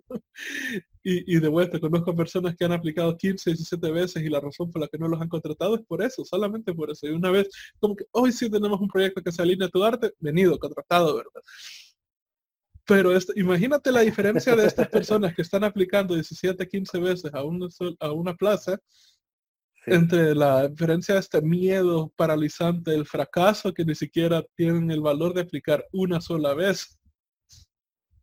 No, es, algo muy bueno lo que decís, realmente eh, creo que una de las cosas que, siempre se dio, ¿no? El hecho de, de, por eso te digo, que estar dependiendo de otro siempre en cierta manera es más fácil, ¿no? Porque uno deja la carga en el otro y que el otro eh, ciertamente me diga lo que tengo que hacer.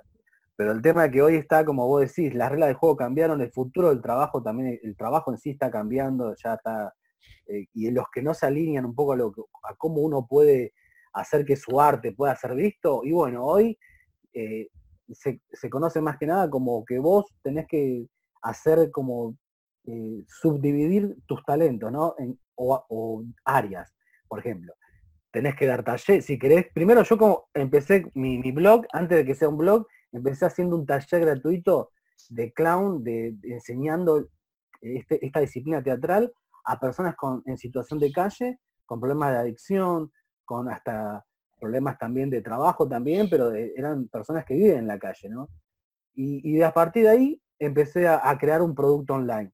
Pero este, como ejemplo que hoy está el, full stack eh, freelancer, que sería como el freelancer que tiene que hacer un poco todo, ¿no? El que quiere generar un producto, primero tiene que dar un taller, pero también tiene que dar una, enseñanza online, también tiene que dar conferencias, también tiene que, hacer varias cosas, tiene que tener eh, una mentorías, pero creo que comienza algo bajando el alcance con un taller, ¿no? Como un taller gratis, y ahí va a salir lo, lo, más fácil para, empezar a, decir, bueno, esto funciona. Es como testear, ¿no? Testear algo, como lo hizo Dropbox, que eh, su testeo, su lanzamiento fue solamente un flyer y que se suscriba, ¿no? El famoso eh, eh, call to action. Y ahí comenzó todo. Creo que comienzan las cosas con cosas pequeñas, ¿no? No, no empezar con cosas de perfeccionismo, de querer lograr lo mejor para que lance y ya cuando lo lanzas ya es tarde. Definitivamente. Y de vuelta, o sea, incluso ya les, cuando les digo esto es como que les cae el... E, esta es la frase que yo les digo que es siento que es el, e, e, el, mayor golpe que les doy a la cabeza, que es como que es totalmente estúpido pensar que te van a dar un trabajo al cual tú nunca has aplicado. Increíble. Y, y, les jode yo me encanta porque puedo ver en las caras que le jode todo el sistema. y, es la verdad, o sea, es realmente estúpido pensar que te van a dar un trabajo al cual nunca aplicaste. O sea, ¿cómo, rayos te lo van a dar? No, has enviado tu currículum, no has enviado tu portafolio.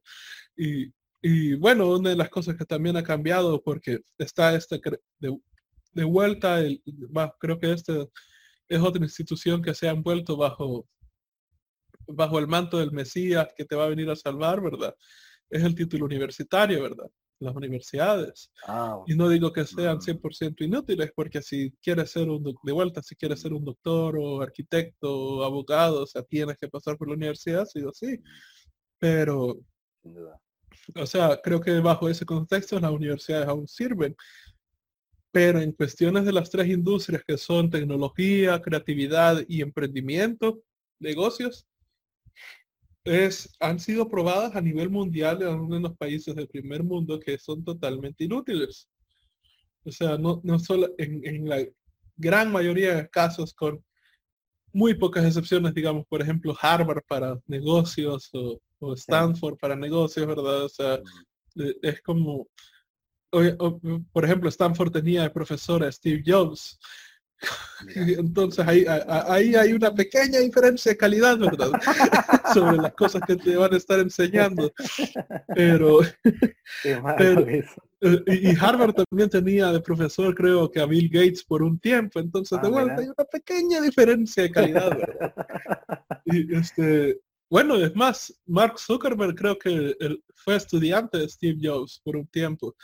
Y, y bueno, este, tienes, eh, eh, ah, con esas pequeñas diferencias, la gran mayoría de universidades no te, no te, están preparando para esas tres industrias, la creatividad, tecnología y, y, negocios. Ha, sido probado incluso que no solo no te están ayudando, sino que están medibles en, la, en las gráficas que, que, ¿cómo se llama esta cosa? Que te hacen más daño. O sea, en, Estados Unidos, por ejemplo, han sido medidos de que si tú, si tú sacaste el, es licenciado, la licenciatura de diseño gráfico, mm. puedes llegar hasta ganar 15 mil dólares al año menos que una persona que jamás estudió en la universidad y se lanzó a, diseño gráfico, prácticamente aprenderlo desde cero, con experiencia real en un trabajo, eh, siendo el asistente de algún diseñador y pasó los siguientes cinco años aprendiendo de, la experiencia real. Y esa persona sin título universitario ni nada va a ganar. O sea, no, imagínate en Estados Unidos donde tienes que meterte en unas deudas gigantescas para ir a la universidad. Este, que no, a las cuales ni siquiera te puedes zafar de ellas aunque te declares en bancarrota. Y luego tienes a esta persona sin absolutamente nada de deuda, que está ganando 15 mil dólares más al año que tú, por haberse lanzado a trabajar de diseñador gráfico de un solo golpe, en comparación de alguien que tendrá 80 mil dólares de deudas de las cuales no se puede librar en su vida y va a ganar todavía 15 mil dólares al año menos que tú. Eh, no, y, a mí me gusta. Y, de vuelta, Latinoamérica creo que aún tiene esa, la, la, identidad de la universidad como el ente salvador, de que piensan de que, de, de, que si tienes el título esto te va, te va a arreglar la vida, ¿verdad? Y Disney, de vuelta Disney, Pixar, todas estas empresas de tecnología, es más, quiero hacer un collage de todas las veces que he entrevistado a alguien o, un artista famoso ha salido diciendo, el título universitario no importa en esta carrera, solo importa tu portafolio. Sí, sí. Bueno, eso, eso, eso creo que va a ser un poco lo que va a suceder, lo que está sucediendo, ¿no? Por un lado, eh, tenés que tener ya mucho impacto o que tu currículum sea tu trabajo, lo que hiciste, no importa de dónde venís, de qué universidad, vos lo que, lo que agregaste, el valor que agregaste, ¿no? El valor agregado de lo que tu talento, de tus conexiones. Y, eso que vos decís, la universidad, yo tenía un, tengo un amigo que, estudió para medicina, estudió medicina, pero me decía, acá nunca, no hay una materia que nos diga cómo vender, ¿no? Cómo lograr eh, eh, facilitar nuestro aprendizaje. Yo qué sé, porque dentro de la medicina no solamente hay, médicos, hay gente que ya, eh, no sé, ya es youtuber, hay médicos que son youtubers, hay médicos que están ya en, las plataformas y que atienden, bueno, es un tema medio complejo de, atender a distancia, pero sí que agregan valor con consejos, con, cuestiones interesantes. Pero él me decía, eso no existe en las universidades, eso de, pensar en que yo puedo ayudar a otro, más que nada desde el punto de vista de, una conexión eh, de, valor, es como que eso, la palabra vender también nos, nos, pasa que es muy, es como media, acá lamentablemente por todo lo que nos pasa, es como que es símbolo de, trampa, ¿no? Algo de como un peyorativo, ¿no?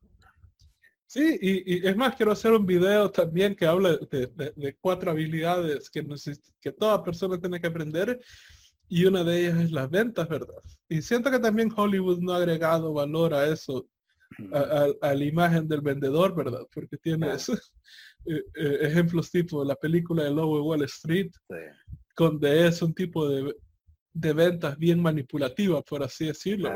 Y ahora no digo que no exista porque sí existe.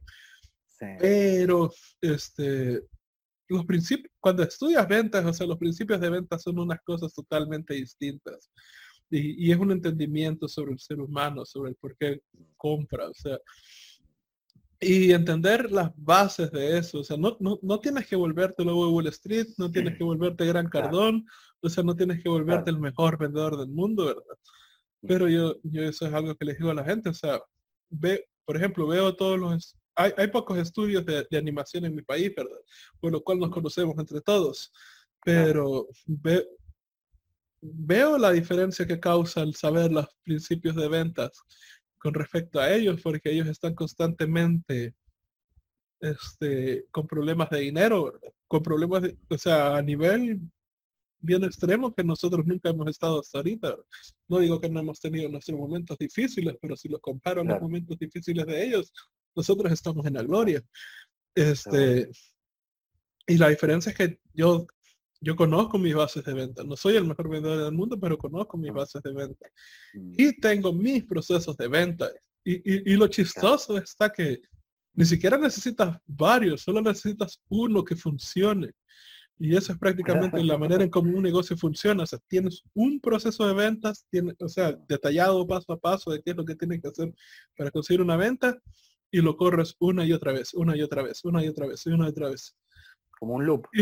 ajá, es prácticamente un loop. Eso es, así de simple. Es, hacer ese mismo, correr ese mismo proceso una y otra vez, una y otra vez y una y otra vez, sin salirte de esas lineamientos, a lo mucho puedes ir empezando a mejorarlo poquito a poquito, con detallitos, testeando cosas, a ver qué te funciona mejor.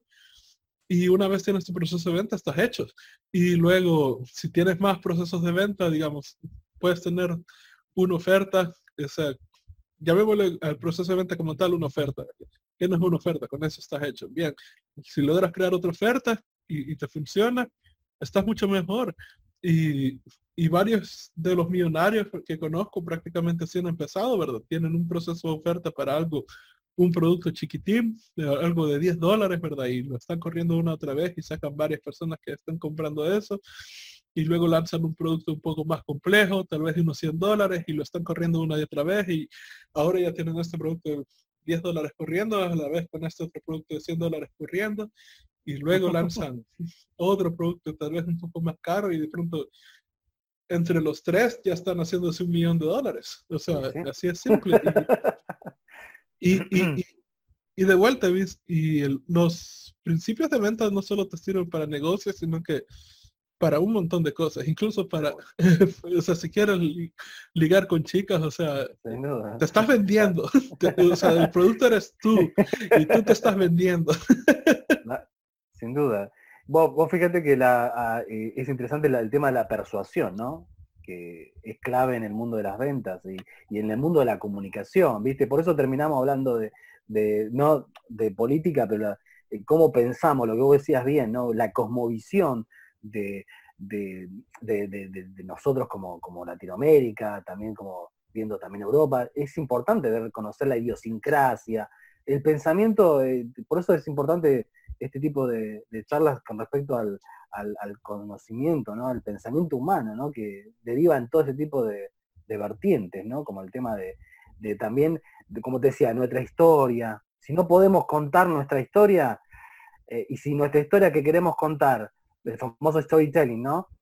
si nuestra historia no la consideramos que no está buena porque yo quitaría esto, no, no, me parece que no, como te decía al principio, ¿a quién le va a importar? Y no, y eso es un, es como que no, a mucho, mucha, mucha proyección no va a tener. Si ya desde el mega de cambio, como decís acá, desde el comienzo, ya estamos como teniendo cuestionamientos con nuestra propia vida. Imagínate en sociedad vivir así. Sí, definitivamente. Y y de vuelta, creo que eso, esos son el tipo de cosas que nos detienen bastante como latinos. Siento que para toda persona que quiera emprender es, importante que empiece a estudiar las bases filosóficas sobre las cuales están basadas prácticamente lo que los, o sea, bueno, lo que los de habla inglesa le llaman the West, eh, mm. creo que sería el Oriente, ¿verdad? Este, porque si analizas las cosas sobre los principios culturales sobre los cuales se han fundado los países del primer mundo, mm. vas a descubrir que prácticamente todo lo que ellos tienen en contra es lo que nosotros estamos practicando. Y como cosas buenas incluso, ¿verdad? Y, bueno, este, eso voy a hablar más que todo por mi experiencia en mi propio país, pero por ejemplo, nosotros tenemos esta palabra llamado el Vivian, este, y el ah. Vivian es la persona que utiliza la inteligencia para salirse con la suya, ah, pero de manera destructiva, de manera que se sale con la suya jodiendo a otro, ¿verdad? Mira, acá también hay, ¿eh? ¿Sabes cómo se dice acá? La viveza criolla. la, viveza criolla se llama. y, en, y, en, y, en eh, y en Colombia, que tengo amigos de Colombia, una vez le pregunté, se llama malicia indígena. Mm, le preguntó a un amigo de Brasil y se llama, perdóname, pero era como Gilento Malandro, algo así. Gilento Malandro. Eh, después, bueno, algún brasileño me corregirá. Pero fíjate que está en toda Latinoamérica, tiene una palabra lo que vos dijiste. Vos me dijiste, la voy a anotar. ¿Cómo se llama? Vivian, con Vs, los dos. El Vivian. Entonces, y le decimos al verbo de ser así, la vivianada, que es cuando alguien ah. utiliza este, su, inteligencia para salirse con la suya, para manipular a otras personas, pero lo hace de manera destructiva, de vuelta. O sea, él se sale con la suya, pero alguien más sale perdiendo hacerlo. Ah. Y, y, se sienten, y lo jodido es que hay, hay una enorme cantidad de personas que se sienten altamente orgullosos por ser Vivianes, porque se sienten como una superioridad intelectual a los demás, porque, ah, yo me salí con la mía y este es un idiota que, que, se dejó dar baje, ¿verdad? Que se dejó ser mm. manipulado. Entonces, eso es altamente mal visto en países del primer mundo. No, no he visto eso, he estado ya en varias comunidades de negocios, varios eventos a nivel global, mm y nomás una persona medio saca un poco de ese tipo de, de, actitud y es dejado de lado inmediatamente. Eso, eso no se permite para nada. Y, yo no veo que, al menos aquí en lo que yo he visto, yo no veo que el, por lo menos el salvadoreño le tenga un asco al viviente de la manera tan visceral como alguien de un país de primer mundo lo tiene. Y bueno, esos son de las, mm. de las otras. Está este concepto de, lenguaje corporal que se llaman las microcomunicaciones, mm. que son como detallitos pequeños que uno hace, que son subconscientes, uno no los puede manipular, ¿verdad? No los puede controlar. Como por ejemplo cuando alguien te da un, miedo, un, susto y, tus pilas se dilatan inmediatamente, ¿verdad? no, tienes control físico sobre esa acción, pero suceden. Y estas microcomunicaciones no son ni buenas ni malas, ¿verdad? Sino que suceden bajo un montón de rangos de, de, varias actitudes, ¿verdad? Y, hasta hace poco le pude, después de tener tantas experiencias con tantas personas a nivel de emprendimiento, especialmente después de haber viajado por varios países y, haber estado en varios eventos rodeado de esta gente, siento que esa, la brújula para detectar esas cosas se me afinó increíblemente bien, ¿verdad?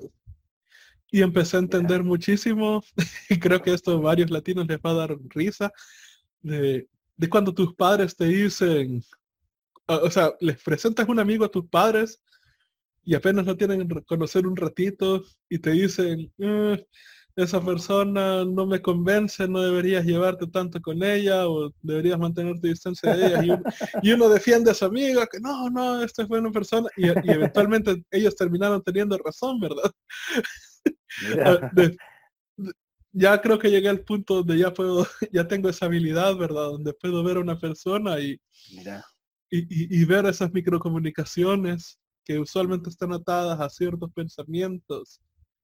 Eh, e, es decir, que vos buenos, ¿verdad? Ah, vos decís que vos detectás al, al, al Vivian, lo detectás a lejos. Eh, ajá, o, al carajo que es mal, nosotros le llamamos el malía también a alguien que no tiene buenas intenciones, o sea, ah. y las, pero las tiene ocultas, este, a, ese tipo de personas, ¿verdad? Entonces, he, sabido detectarlas o, el tipo de personas con las que no me gusta llevarme. Mm. Entonces, algo que he ido descubriendo también con me llevándome a con millonarios y billonarios y cosas así, es que muchas veces vas a estar a la par de un millonario o un billonario o alguien que tenga bastante éxito, no solo en el lado personal, eh, profesional, perdón, sino que en varias áreas de su vida. Y es que rara vez te vas a dar cuenta que alguien tiene, o sea, estamos hablando de las personas que están al eh, eh, el tope de la pirámide de, lo que es el éxito en, varias partes de la vida, ¿verdad? Y es que esas personas muchas veces no van a llamar mucho la atención, porque ellos son como que tú llegas y ellos son también muchísimo mejores detectando estas microcomunicaciones. Entonces, si tú llegas y, demuestras tener ciertas cosas ahí, en, la mente de ellos es como que, ah, aún estás en tu camino, ¿verdad? es como, muchas gracias. Y, muy amablemente es como que, bendiciones, ¿verdad? Y no, te lo dicen de esa manera, ¿verdad? Pero es como que muy amable. E, e, es, increíblemente difícil ah, incluso detectarlas porque no van a ser interacciones que realmente llamen la atención porque no se van a poner a discutir contigo, no se van a poner a decirte, no, tú estás mal aquí, que no sé qué. No, solo se te van a caer viendo tranquilamente, van a entender que tal vez tu frecuencia no es la frecuencia con la cual ellos quisieran conectarse, ¿verdad? Y se van a alejar muy amablemente de ti sin mayor indicador de nada, ¿verdad? Y, y el no estar, el no tener todos estos valores, estas, este, sí, estos valores humanos bien alineados dentro de ti, te va a bloquear de llevarte con ese tipo de personas que son quizás las que más les pueden ayudar a uno a salir adelante, ¿verdad? También ellos son bien, bien buenos detectando las personas que tienen, que a pesar de que no están en ese nivel todavía, están bien alineados a querer desarrollar esos, esos valores, ¿verdad? Por lo cual, por eso, por eso ellos sirven de mentores, ¿verdad? Y si tratas de verte con esas personas, te vas a dar cuenta que son personas que siempre están tratando de ayudar a la, a la gente a su alrededor. O sea, por eso son millonarios, porque literalmente se dedicaron a ayudar gente eh, a, un, a, a, una cantidad increíble de personas y por eso han llegado a ese a ese a ese estatus, ¿verdad? Mm. Pero de vuelta, ¿verdad? O sea, para si, quieres llegar a tener cierto éxito, si quieres llegar a tener, a, tener acceso a estas personas que te pueden ayudar, o sea, tienes que estar alineado con esos valores. Y si no estás bien alineado con esos valores, va a haber ese muro que no te va a dejar pasar más adelante. Y una de mis cosas personales, por ejemplo, creo que todos este, entre el grupo de emprendimientos que estamos buscando no solo tener éxito en, en, el lado de negocio, sino que a nivel personal, mm es que todos tenemos indicadores que nosotros tomamos como alerta roja, aléjate de esta persona. Y dentro de El Salvador está esta maña, que yo creo que esta sería mi, la, peor cosa que me pudieras hacer enfrente de mí. Si yo estoy tratando de, explicarle algo importante a una persona, o veo que alguien más está tratando de, explicarle algo que realmente importa a otra persona, y la reacción de esa persona es esto, oh. cuando hacen eso, una reacción de menos de un segundo, haces eso frente de mí o sea, desconectado, no, me vuelvo a llevar contigo, no, o sea, me alejo, no voy a decir nada, no voy a ni hacer ninguna cara mala, nada, solo como, no. Se acabó, se acabó mi amor. Pero está muy bien lo que decís. Yo creo que vos eh, escuchaba a un emprendedor muy, muy importante eh, de, bueno, de, de Platzi, ¿no? Y él decía que, más allá de eso, hay, que ser eh, integrales. En el mundo de los negocios, aunque sea, hay que ser integrales ser, y, fundamentalmente ser buena persona. Y creo que la ética en el mundo de la, confianza, porque esto tiene que ver mucho la confianza. Y vos decís, hay malos ejemplos que vemos en películas de Hollywood, el logo de Wall Street, que vemos un tipo manipulador que ah, es exitoso, entre comillas, pero después ves otro tipo de perfiles que vos decís, y están en un nivel de perfil bajo, ¿no? Que ayudan un montón y tienen un montón de valor, pero están en otro, en otro ámbito. Y, creo que eso hay que, hay que imitar eso, ¿no? El hecho de, ser cautos y de considerar ese tipo de ejemplos. Y son tipos que son personas que son integrales, ¿no? Que, se, combina un poco su, sus valores, ¿no? Sí, porque por ejemplo, bueno, de vuelta al lobo de Wall Street, o sea, es como que, ay, mira el éxito, e, e, e, es, más que todo una, una fantasía de ego, ¿verdad? Mm, Lo que él vivió. Mm. Y puedes decir el éxito que él obtuvo y todas esas cosas, pero también mira cómo terminó, ¿verdad? Entonces, eh, eh, lo que tú dices, eso de no ser íntegro es, mm. es increíblemente importante, o sea, porque es la estrategia a largo plazo en vez de esta estrategia, porque ve, imagínate, en Latinoamérica también tienes este montón de, de, descerebrados idiotas mm. que, que, prácticamente idolatran a, personas como Pablo Escobar o, el Chapo, ¿verdad? Mm. Y es como, ok, sí, obtuvieron sus billones y fueron las personas mm. probablemente más ricas del mundo y lo que quieras, pero mira cómo terminaron, o sea, y, mira el tiempo que vivieron, el, o sea, ninguno de ellos llegó a vivir a los 60 años, o sea, claro. a los 50 años, o sea, es, es vivieron... No hay legado. ajá, o sea, legado. no dejaron ni un legado, no dejaron nada, o sea, o sea, quedaron chingados de manera horrenda. Y, y lo mismo en el mundo de negocios, o sea, sin irse muy al mm. extremo, o sea, de estas personas que se aprovechan, o bueno, tienes esta persona, eh, Elizabeth Holmes, que ha sido la última, que prácticamente ella lideró esta empresa llamada Theranos, se volvió la, este, la billonaria más joven del mundo, porque cuando murió Steve Jobs, o sea, quedó este vacío de, de a quien admirar, ¿verdad? Y la chica mm. esta quiso llenar ese vacío y hasta utilizaba la, este, las camisas de cuello de tortuga y, trataba de copiar los manerismos de Steve Jobs. Y ella prácticamente lo que estaba desarrollando en Teranos era, dije, una empresa que iba a poder hacer varios análisis de sangre con una sola gota de sangre. Entonces la idea era que solo te le sacaban la gota y, te analizaban las cosas, pero resultó que todo era una, una farsa, ¿verdad? Ah, sí. Y, uno de sus empleados este, salió hablando y al final le terminaron quitando absolutamente todo, le quitaron el, el permiso para poder este, desarrollar tecnologías en base a salud, este, y, prácticamente perdió sus billones de la noche a la mañana. Entonces, eh, eh, creo que es increíble. Y incluso quien la delató fue un familiar de ella. y, volvemos al mismo, o sea, tienes este, este ejemplo de una persona que para ellos la honestidad era tan importante que prefirió echar a su, prefirió destruir su familia prácticamente por e, e, en vez de seguir manteniendo una mentira. Mm. Y eso no creo que muchos latinos lo tengan. Sí, sí, por eso te digo que es, un tiempo de, creo que de, cambio, de que a ver si podemos, eh, aunque sea, creo que los que eh, quieren generar nuevos, nuevos, nuevos productos, ayudar a otros, que tengan esta mentalidad de, integralidad, de ser integrales, eh, sería de integridad, sería genial que suceda, ¿no? Otra de las cosas que yo veo también que es, bueno, creo que viene también a la mentalidad que tú mencionaste de, los conquistadores versus los conquistados, ellos versus nosotros, ¿verdad? Mm. Que veo que en, Latinoamérica está bastante este cliché o, o cuento falso, siento yo, de, de esta idea de que si una persona es rica es mala.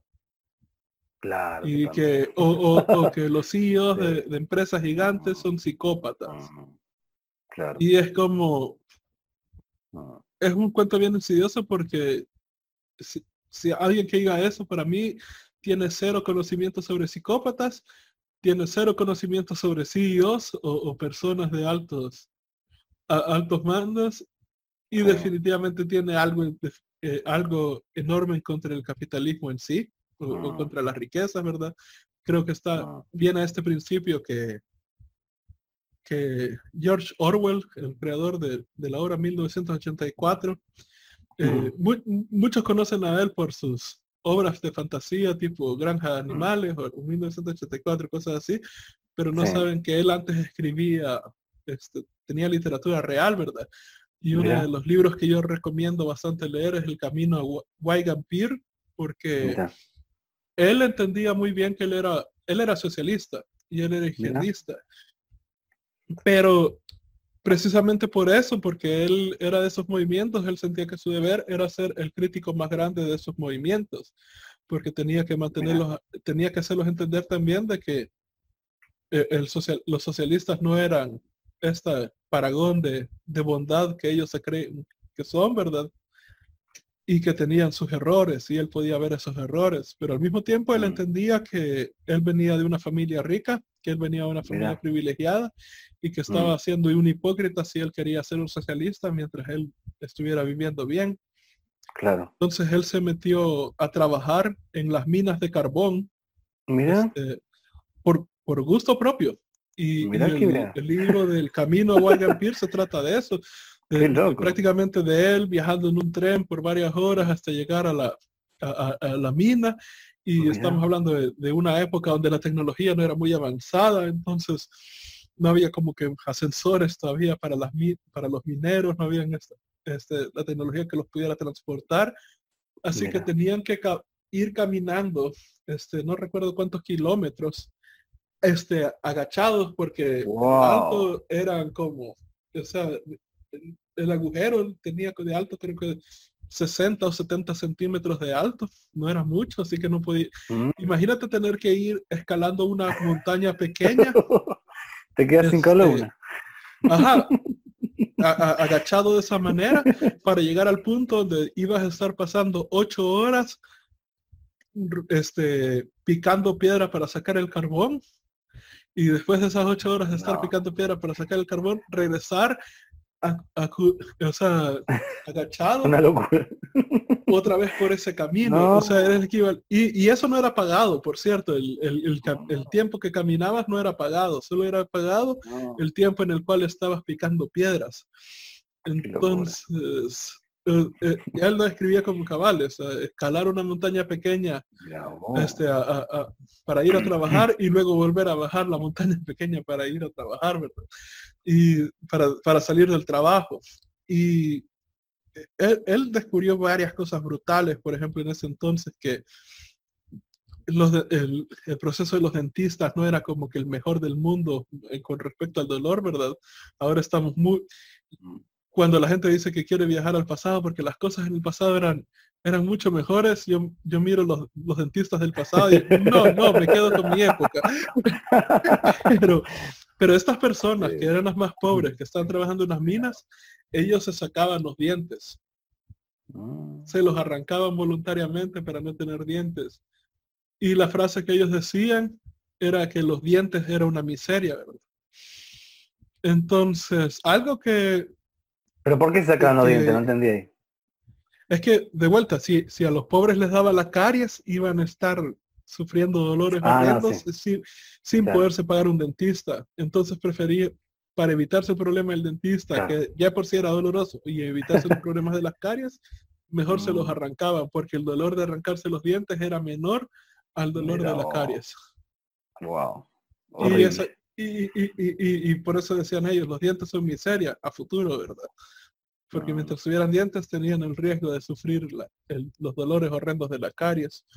Mm. Entonces, este, algo que, que George Always escribió en ese libro es que él había entendido bajo sus experiencias que muchas veces las, los izquierdistas, dicen, no son izquierdistas o socialistas por, por amor al pobre, ¿verdad? Por, por, querer ser bien bueno con, la persona que tenga menos, mm. sino por odio al rico, definiendo rico a cualquiera que tenga más que yo. Mm. Y volviendo a este punto donde digo que siento que eh, en Latinoamérica está bastante puesto este, esta ideología de que si alguien es rico es malo, o que mm. los CEOs o los dueños de empresas son psicópatas.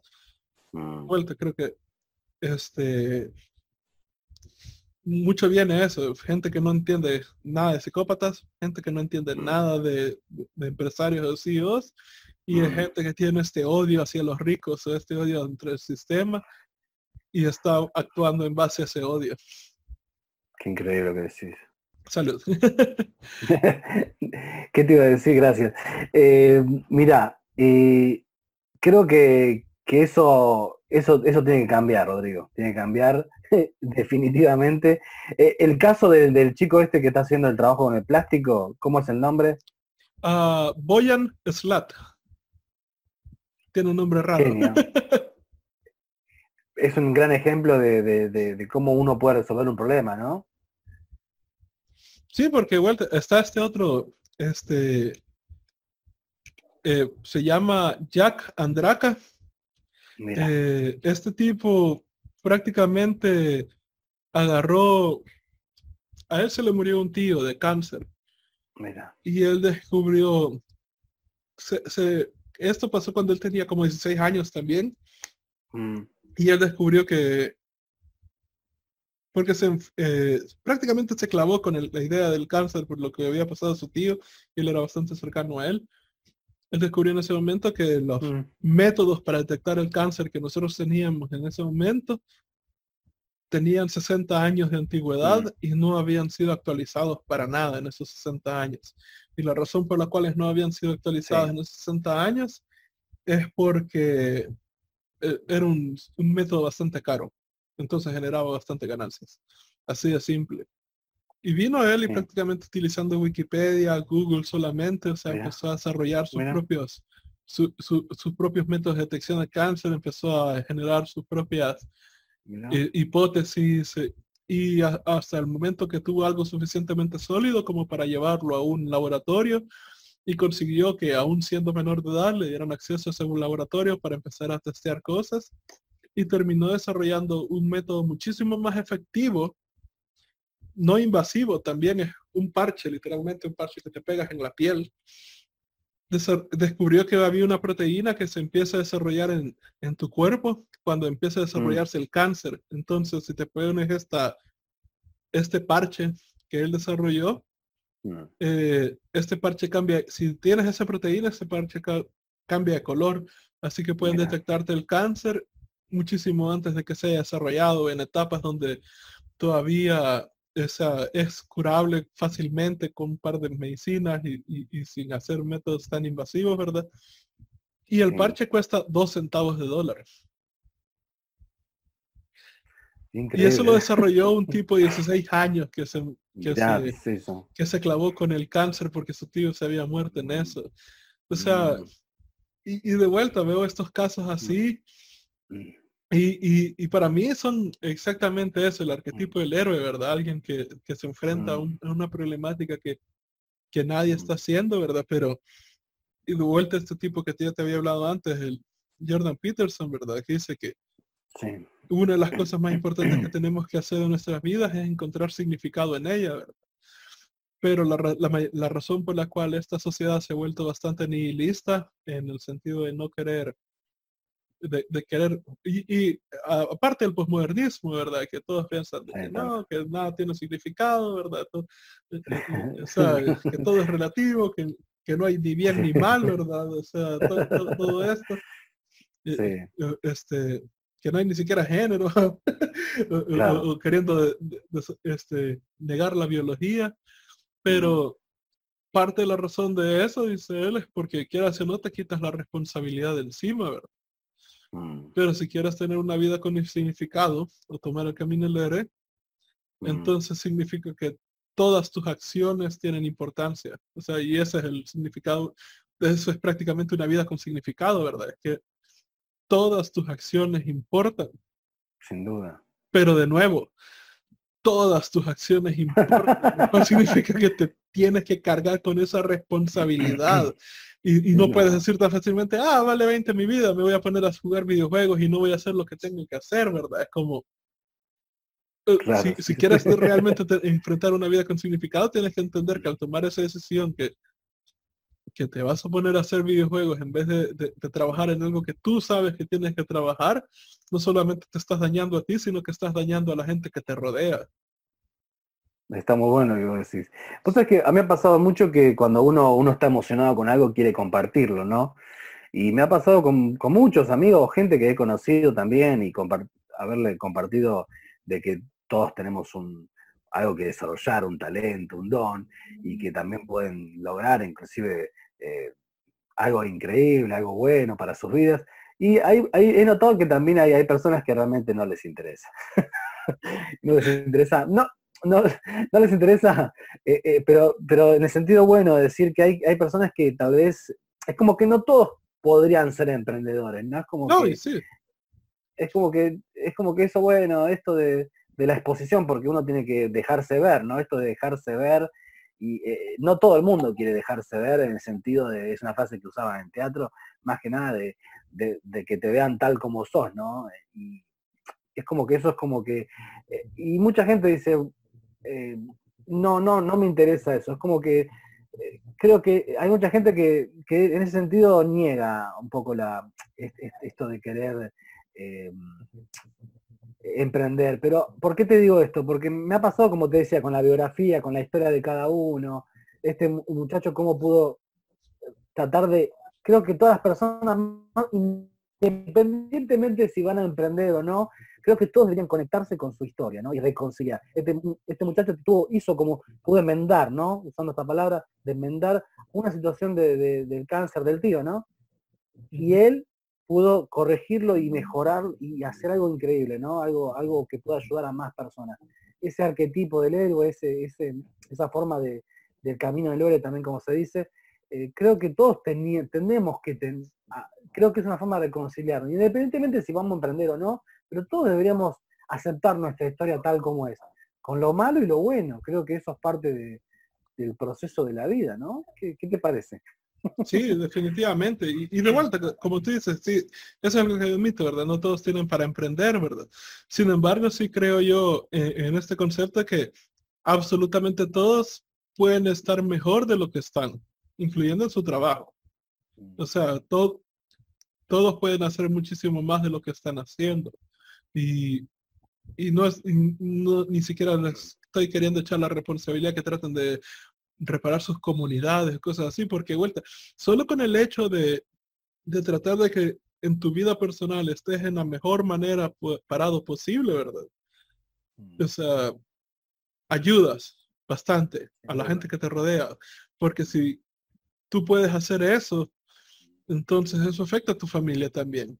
Puedes hacer que tu familia sea muchísimo mejor de lo que se lleva. en caso mío, por ejemplo, que tenía una familia que estaba totalmente desquebrajada, ¿verdad?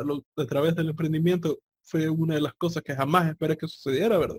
A través del emprendimiento, aprender psicología y marketing, todo eso, logré obtener las, las habilidades que me permitieron en, enmendar bastante a mi familia, ¿verdad? Y no digo que sea la, familia perfecta para nada, ¿verdad? Pero está definitivamente muchísimo mejor de como estaba hace varios años atrás.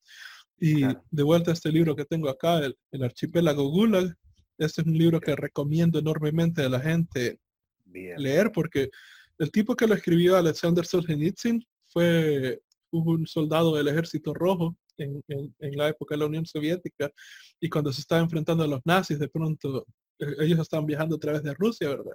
Y llegaban a pueblos que estaban totalmente destruidos y, estaba, y su reacción era como que esto es nazi, hijo de puta, ¿verdad? Y, y, y, y, los ciudadanos del pueblo le decían, ¿cuál nazi? Y es como que los nazis han hecho esto, ¿verdad? No, no, esto así es, ¿verdad? Esto la Unión Soviética lo ha causado, ¿verdad? Entonces empezó a darse cuenta de varias cosas que, que la Unión Soviética, donde la Unión Soviética no era lo, lo bueno que, que ellos decían que eran, ¿verdad? Y eventualmente estaba escribiéndose cartas con, uno, con unos amigos y estaba empezando a, hacer, a contar este, sus experiencias que había tenido sobre la Unión Soviética fuera de, las, de, la ciudad. Mm. Y lo estaba haciendo con un humor algo negro, ¿verdad? Lo estaba queriendo todavía llevar de una manera humorística, como muchos lo hacen cuando eh, se enfrentan a algo, a algo feo. Y lo que sucedió fue que los oficiales leyeron las cartas, ¿verdad? Porque estaban leyendo las cartas antes de, de enviarlos a los remitentes y lo mm. agarraron como traidor y lo metieron en un gulag. Oh.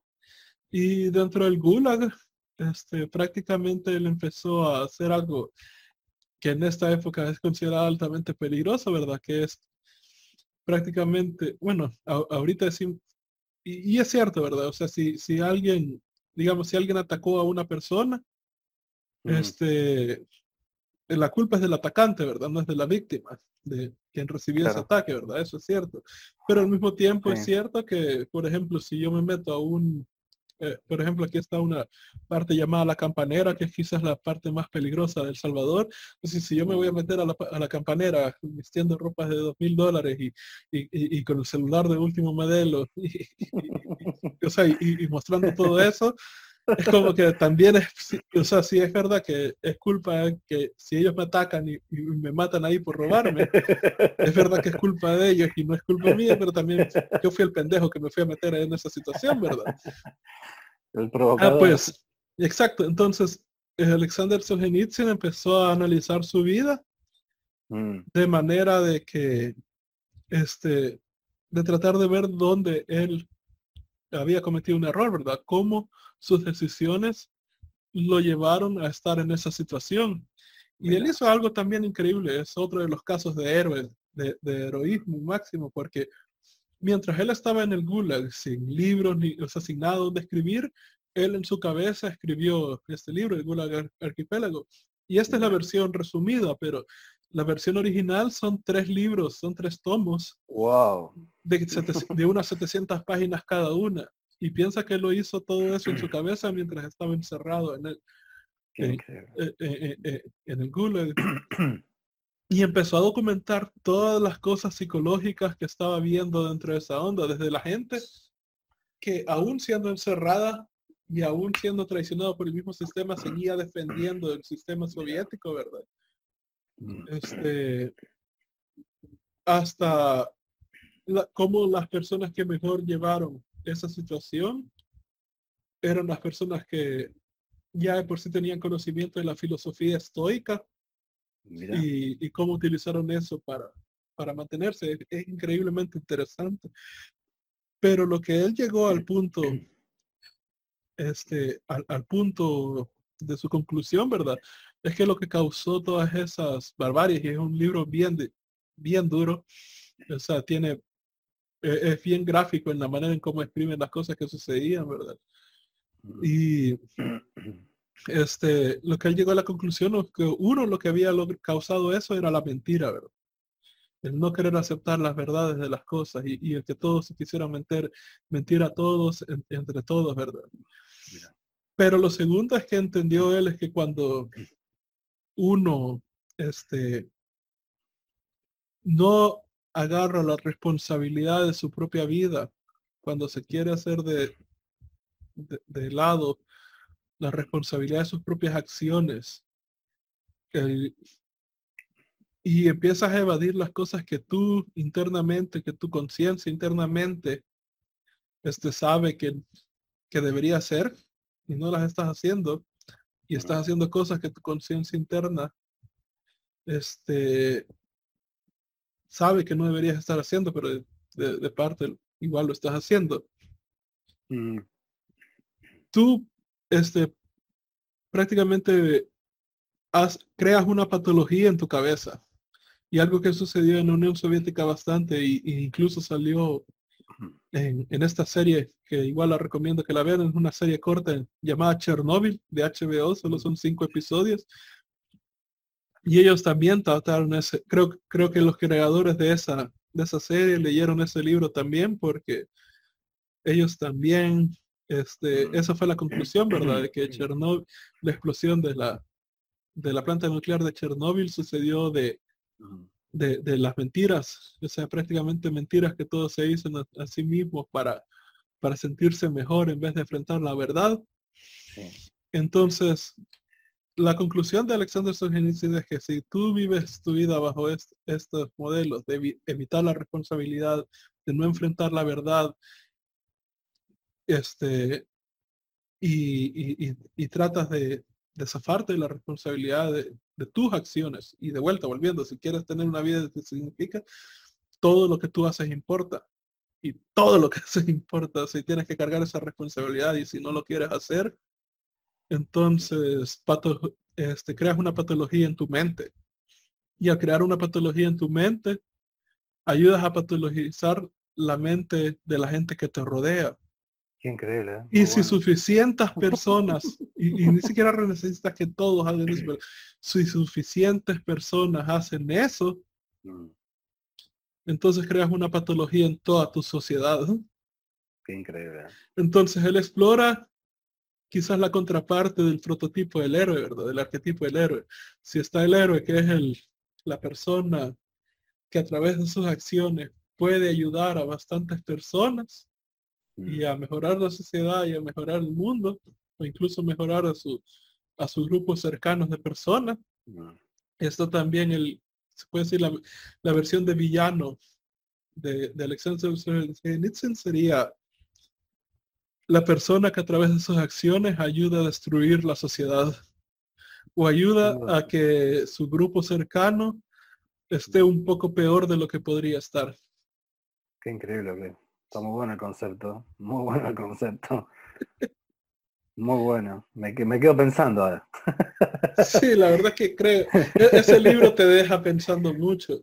Y, y la verdad es que creo que yo también, bueno, eh, tengo unos amigos que están en Italia que fueron los primeros que entrevisté en este podcast, a Luis y Mm. Roberto, y ellos me dicen que, ellos, eh, volviendo a este tema de la mentira, ¿verdad? Que ellos me dicen que se Mm. han sorprendido con el idioma italiano, dice, porque la honestidad está como que, que alguien inventó el idioma italiano para integrar la honestidad con el idioma. Entonces de Mira. pronto llegan a una llega una persona a contar los problemas, ¿verdad? Y no Sí. recuerdo honestamente cuál es la palabra en italiano, pero, No, pero- pero, este, si tú llegas a una persona y, te, y, te- y le cuentas un montón de problemas que te pasaron porque tú tomaste las decisiones equivocadas, la respuesta de ellos es una palabra en italiano que el equivalente sería por pendejo. Y la respuesta ante eso es otra palabra en italiano que significa, es cierto. es como, entonces dentro de la misma forma en como ellos Mm. interactúan, pueden decirse las, las verdades brutalmente honestas y, y- y- y ellos pueden admitirlo. Y me dicen ellos que su shock más grande había sido ese, que fue el shock Mira. que también yo tuve estando en Polonia y en Bulgaria, Mira, que es que, que ellos sienten que en Latinoamérica está esta, eh, está otro principio, ¿verdad? Aquí la verdad no es lo, no, no es lo principal, lo que importan son los sentimientos, ¿verdad? Y que no tenés que decir la verdad porque, uy, se va a sentir mal la otra persona. Y que hay que cuidar los sentimientos de la otra, así que hay que darle sus mentiras blancas para, para, para que no se sientan tan mal. Y, en y, y vas a un polaco, vas a un búlgaro Mira. o vas a cualquier país que hayan Mira. vivido la Unión Soviética y ellos son personas que te pueden decir la verdad increíblemente brutal. mira, Y los rusos específicamente, si ellos te cachan, si ellos te atrapan diciendo una mentira, te atrapan siendo deshonestos, te van a encarar muy agresivamente. O sea, Mira, se van a ofender, se van a decir, no me estás queriendo ver la cara de pendejo. O sea, ¿para qué? Bueno, vos sabés que acá en Argentina em, tengo amigos que han venido de otros países y hay uno que recorrió más de sesenta y pico de países. Dice que lo que le gusta acá de Argentina es que el argentino te lo va a decir en la cara. Como que nosotros tenemos una, como que si, si algo no, te, no le molesta, te lo va a decir en la cara. Eso me encanta los argentinos, por cierto. ¿Vos tuviste acá ya? No, pero he conocido a varios. Ah, eso te lo, te lo van a decir. Y capaz que en otro país esta vez que puedas pasar que es muy legislado, entonces saben que no te quieren, pero no te lo van a decir porque hay una ley que le dice que no te pueden discriminar, ¿viste? Entonces como que hay una ley eh, que entonces se rigen por esa ley que, y saben que, no pueden decirte nada porque si, dicen algo trans, pueden transgredir las leyes. Entonces como que eso es poco honesto también, ¿no? Si uno lo, ve desde ese punto de vista, la balanza también no, está buena. Sí, definitivamente, aunque yo, yo sí creo que, que eso es algo que sí debería, eh, y eso no es solo de Latinoamérica, ahora que lo pienso, creo que es de este lado del mundo, ¿verdad? Del continente de América como tal, porque también lo veo en, la manera en cómo los gringos se, se expresan. Bueno, este, Estados Unidos y Canadá tienen un problema ahorita en lo políticamente correcto y que los y que, nada puede ser ofensivo, ¿verdad? En comparación de, de la honestidad, ¿verdad? Y, en Europa también, varios países como Inglaterra está teniendo ese, ese problema ahorita. Y, y, es donde se está dando ahorita los problemas entre los entre la Unión Europea, porque tener los países que sufrieron estos e, e, estas cosas horrendas que están poniéndose firmes con que no, esto no tiene que ser así, o sea, a, la verga, cuidar los sentimientos de la gente, tenemos que mantenernos en honestos, ¿verdad? Y en comparación de los otros países que dicen, uy, no, este, bueno, ya también se da la, la culpa, por ejemplo, de este, la culpa de lo que causaron en la Segunda Guerra Mundial, los ah. alemanes, por ejemplo, ni siquiera están, ni siquiera los ves poniendo sus banderas porque les les da la culpa que el nacionalismo, sienten que si se, sienten un poco orgullosos de su país por un momento va a volver la Alemania nazi o algo así. Entonces, el extremo, ¿no? veo, Ajá, sí veo ese, ese conflicto ahorita entre la gente que, que quiere defender la verdad versus la gente que está queriendo defender los sentimientos de las personas. Pero bueno, ya vamos llevando dos horas aquí, así que ¿Alguna lección, algún principio que quisieras dar que no hayamos hablado en esta entrevista hasta ahorita? Creo que hablamos todos los, puntos, pero sí rescato, rescato cómo empezó todo, ¿no? Empezó con el hecho de, varios elementos que tienen que ver con el fracaso, con la, confianza, con la, con la verdad, con la, honestidad. Son cosas que, usualmente uno socialmente, eh, lamentablemente, lo ve como medio que están como eh, como debajo de la alfombra, ¿no? O a veces lo podemos ver en, estos, en estos casos que mencionaste, ¿no? De, emprendedores, de gente que, escribió un libro, que vivió cosas increíbles. Y fíjate que en cada uno de los casos eh, dejan entrever lo importante, ¿no? De, que cuando algo fracasaron, pudieron encontrarse consigo mismos, encontrarse con la verdad, con la confianza en ellos, y pudieron cambiar un poco el rumbo de, de su historia y también de, muchos de los que, han impartido o han impactado. Creo que eso es, es fundamental en, el hecho de, todo lo que hablamos, ¿no? Cuando uno quiere hacer algo, necesita sí o sí de, estos elementos que tiene que ver con fundamentalmente ser, ser una buena persona. Creo que eso es algo que, necesitamos más que nunca, aunque sea en donde estamos, en esta región en la cual estamos, obrar bien para que las cosas puedan suceder y que podamos agregar valor y ayudar a otras personas desde el lugar que, estemos, ¿no? en el caso de nosotros que nos encanta el mundo de la tecnología y también queremos eh, aportar valor desde ese lugar, desde, también desde, otras áreas, pero creo que eso es, me quedo pensando en eso, ¿no? Y, una frase que me gusta mucho de una escritora de ciencia ficción que ya, ya falleció, falleció Ursula K. eh, que bueno, dice, un adulto creativo es un niño que ha sobrevivido. Es una frase que yo utilizo mucho eh, y me parece genial para, entender un poco que los adultos que, hablamos, ¿no? Los, los, que tanto creativos o los, que han hecho daño, tienen una conexión directamente con, su infancia, con su cómo, cómo nacieron en el contexto, y eso va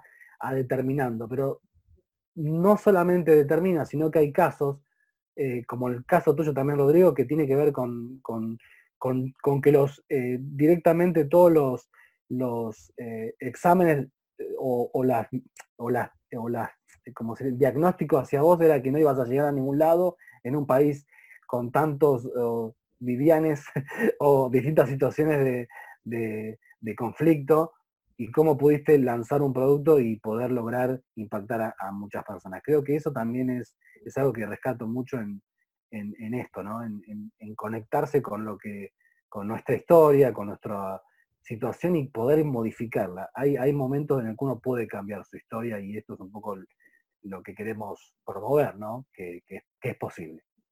Definitivamente. Y bueno, también cerrando esto con respecto a este, el tema de este libro, el tipo al salir del Gulag empezó a escribir varios manuscritos, y entre ellos manuscritos falsos, iba guardando varias copias de varias partes de varios capítulos con varios amigos a nivel de la Unión separados en la Unión Soviética, de la manera que si capturaban a uno, pudieran encontrar manuscritos falsos o no se perdiera todo lo que él había escrito ya en papel este, porque bueno, todo eso lo escribió en su cabeza estando en el Gulag, pero una vez al salir agarró papel, lápiz y empezó a escribir todo. y, los mantuvo así separados para que no se, si capturaran a alguien, no se perdieran en totalidad todo el manuscrito. Una vez puesto junto, el tipo lo envió a una publicadora y como este, tal vez prueba de qué tan malos estaban los sistemas corriendo en la Unión Soviética, los tipos ni siquiera se dieron cuenta de qué se trataba el libro y lo publicaron. y causó un estrendo entre la Unión Soviética, los cuales empezaron a, perseguir al autor. Él se oh. escapó y le pudieron dar, pudo darles el libro, una copia del libro a unos franceses, los cuales lo tradujeron en francés y lo empezaron a replicar. Eventualmente él huyó a, a Inglaterra donde lo tradujeron el, libro a inglés y, la KGB lo estaba buscando en ese entonces para matarlo, para que no esparciera el libro. Pero eventualmente no pudieron pararlo y el libro se esparció. Y este libro, porque en ese entonces de vuelta no había internet, no había nada, o sea, prácticamente todos estaban poniendo a la Unión Soviética como el paragón de la moralidad, de que ellos se preocupaban por el pueblo, de que todo lo soviético era, todo el comunismo era bueno, ¿verdad? Este fue el libro que destruyó la credibilidad moral del comunismo. en su totalidad. después de que este libro se hiciera público, no hubo ni, ningún intelectual que pudiera defender el comunismo, ni la Unión Soviética como tal. Y es más, por eso llegaron después otros filósofos horrendos de Francia que que disfrazaron el comunismo con el posmodernismo, ¿verdad? Y, han mm. tratado de revivirlo a, través de eso, pero porque sabían que no podían ya defender directamente el comunismo y aún así querían este, defenderlo, pero en fin, creo que esta es otra de las pruebas de, o sea, de cómo alguien, un, simple soldado que fue capturado en un gulag, pudo destrozar, o sea, porque a, a, los años de haber sido lanzado esta cosa, mm. O sea, tomó un par de décadas más, pero después de eso, o sea, después de que esto se hizo público, toda la Unión Soviética fue para abajo. Ya no pudieron defender el sistema tan corrupto que habían creado. Y, bueno, las mentiras, o sea, lees este libro y luego miras esa serie que te digo, Chernobyl, de, de HBO, y, y puedes ver, o sea, cómo todo, o sea, prácticamente concuerda con eso, ¿verdad? Que que la, que la vida y la mentira los llevó a, fracasar. Y segundo, creo que es otro ejemplo de, de, cómo una persona puede hacer cambios abismales a nivel global, aun cuando no se lo esperaba. ¿verdad? Increíble, increíble. Ese libro lo, voy a leer. Definitivamente te lo recomiendo. bueno, Federico, muchísimas gracias por dedicarnos tu tiempo. Hemos hablado bastante hoy y así que realmente aprecio que hayas pasado por acá, este, que nos estés dando tus experiencias, tus conocimientos, es realmente valioso. Gracias Rodrigo por invitarme y espero que bueno, que pueda contribuir a todos los, a todo tu, tu público con este, con esta charla que hemos tenido. Buenísimo. Y bueno, si les ha gustado este episodio, denle clic en like al botón abajo y denle clic en suscribir y, botón a la campanita también. O si nos están escuchando desde el podcast, suscríbanse a este podcast para que les avisen cuando haya un episodio nuevo. Hasta la próxima vez.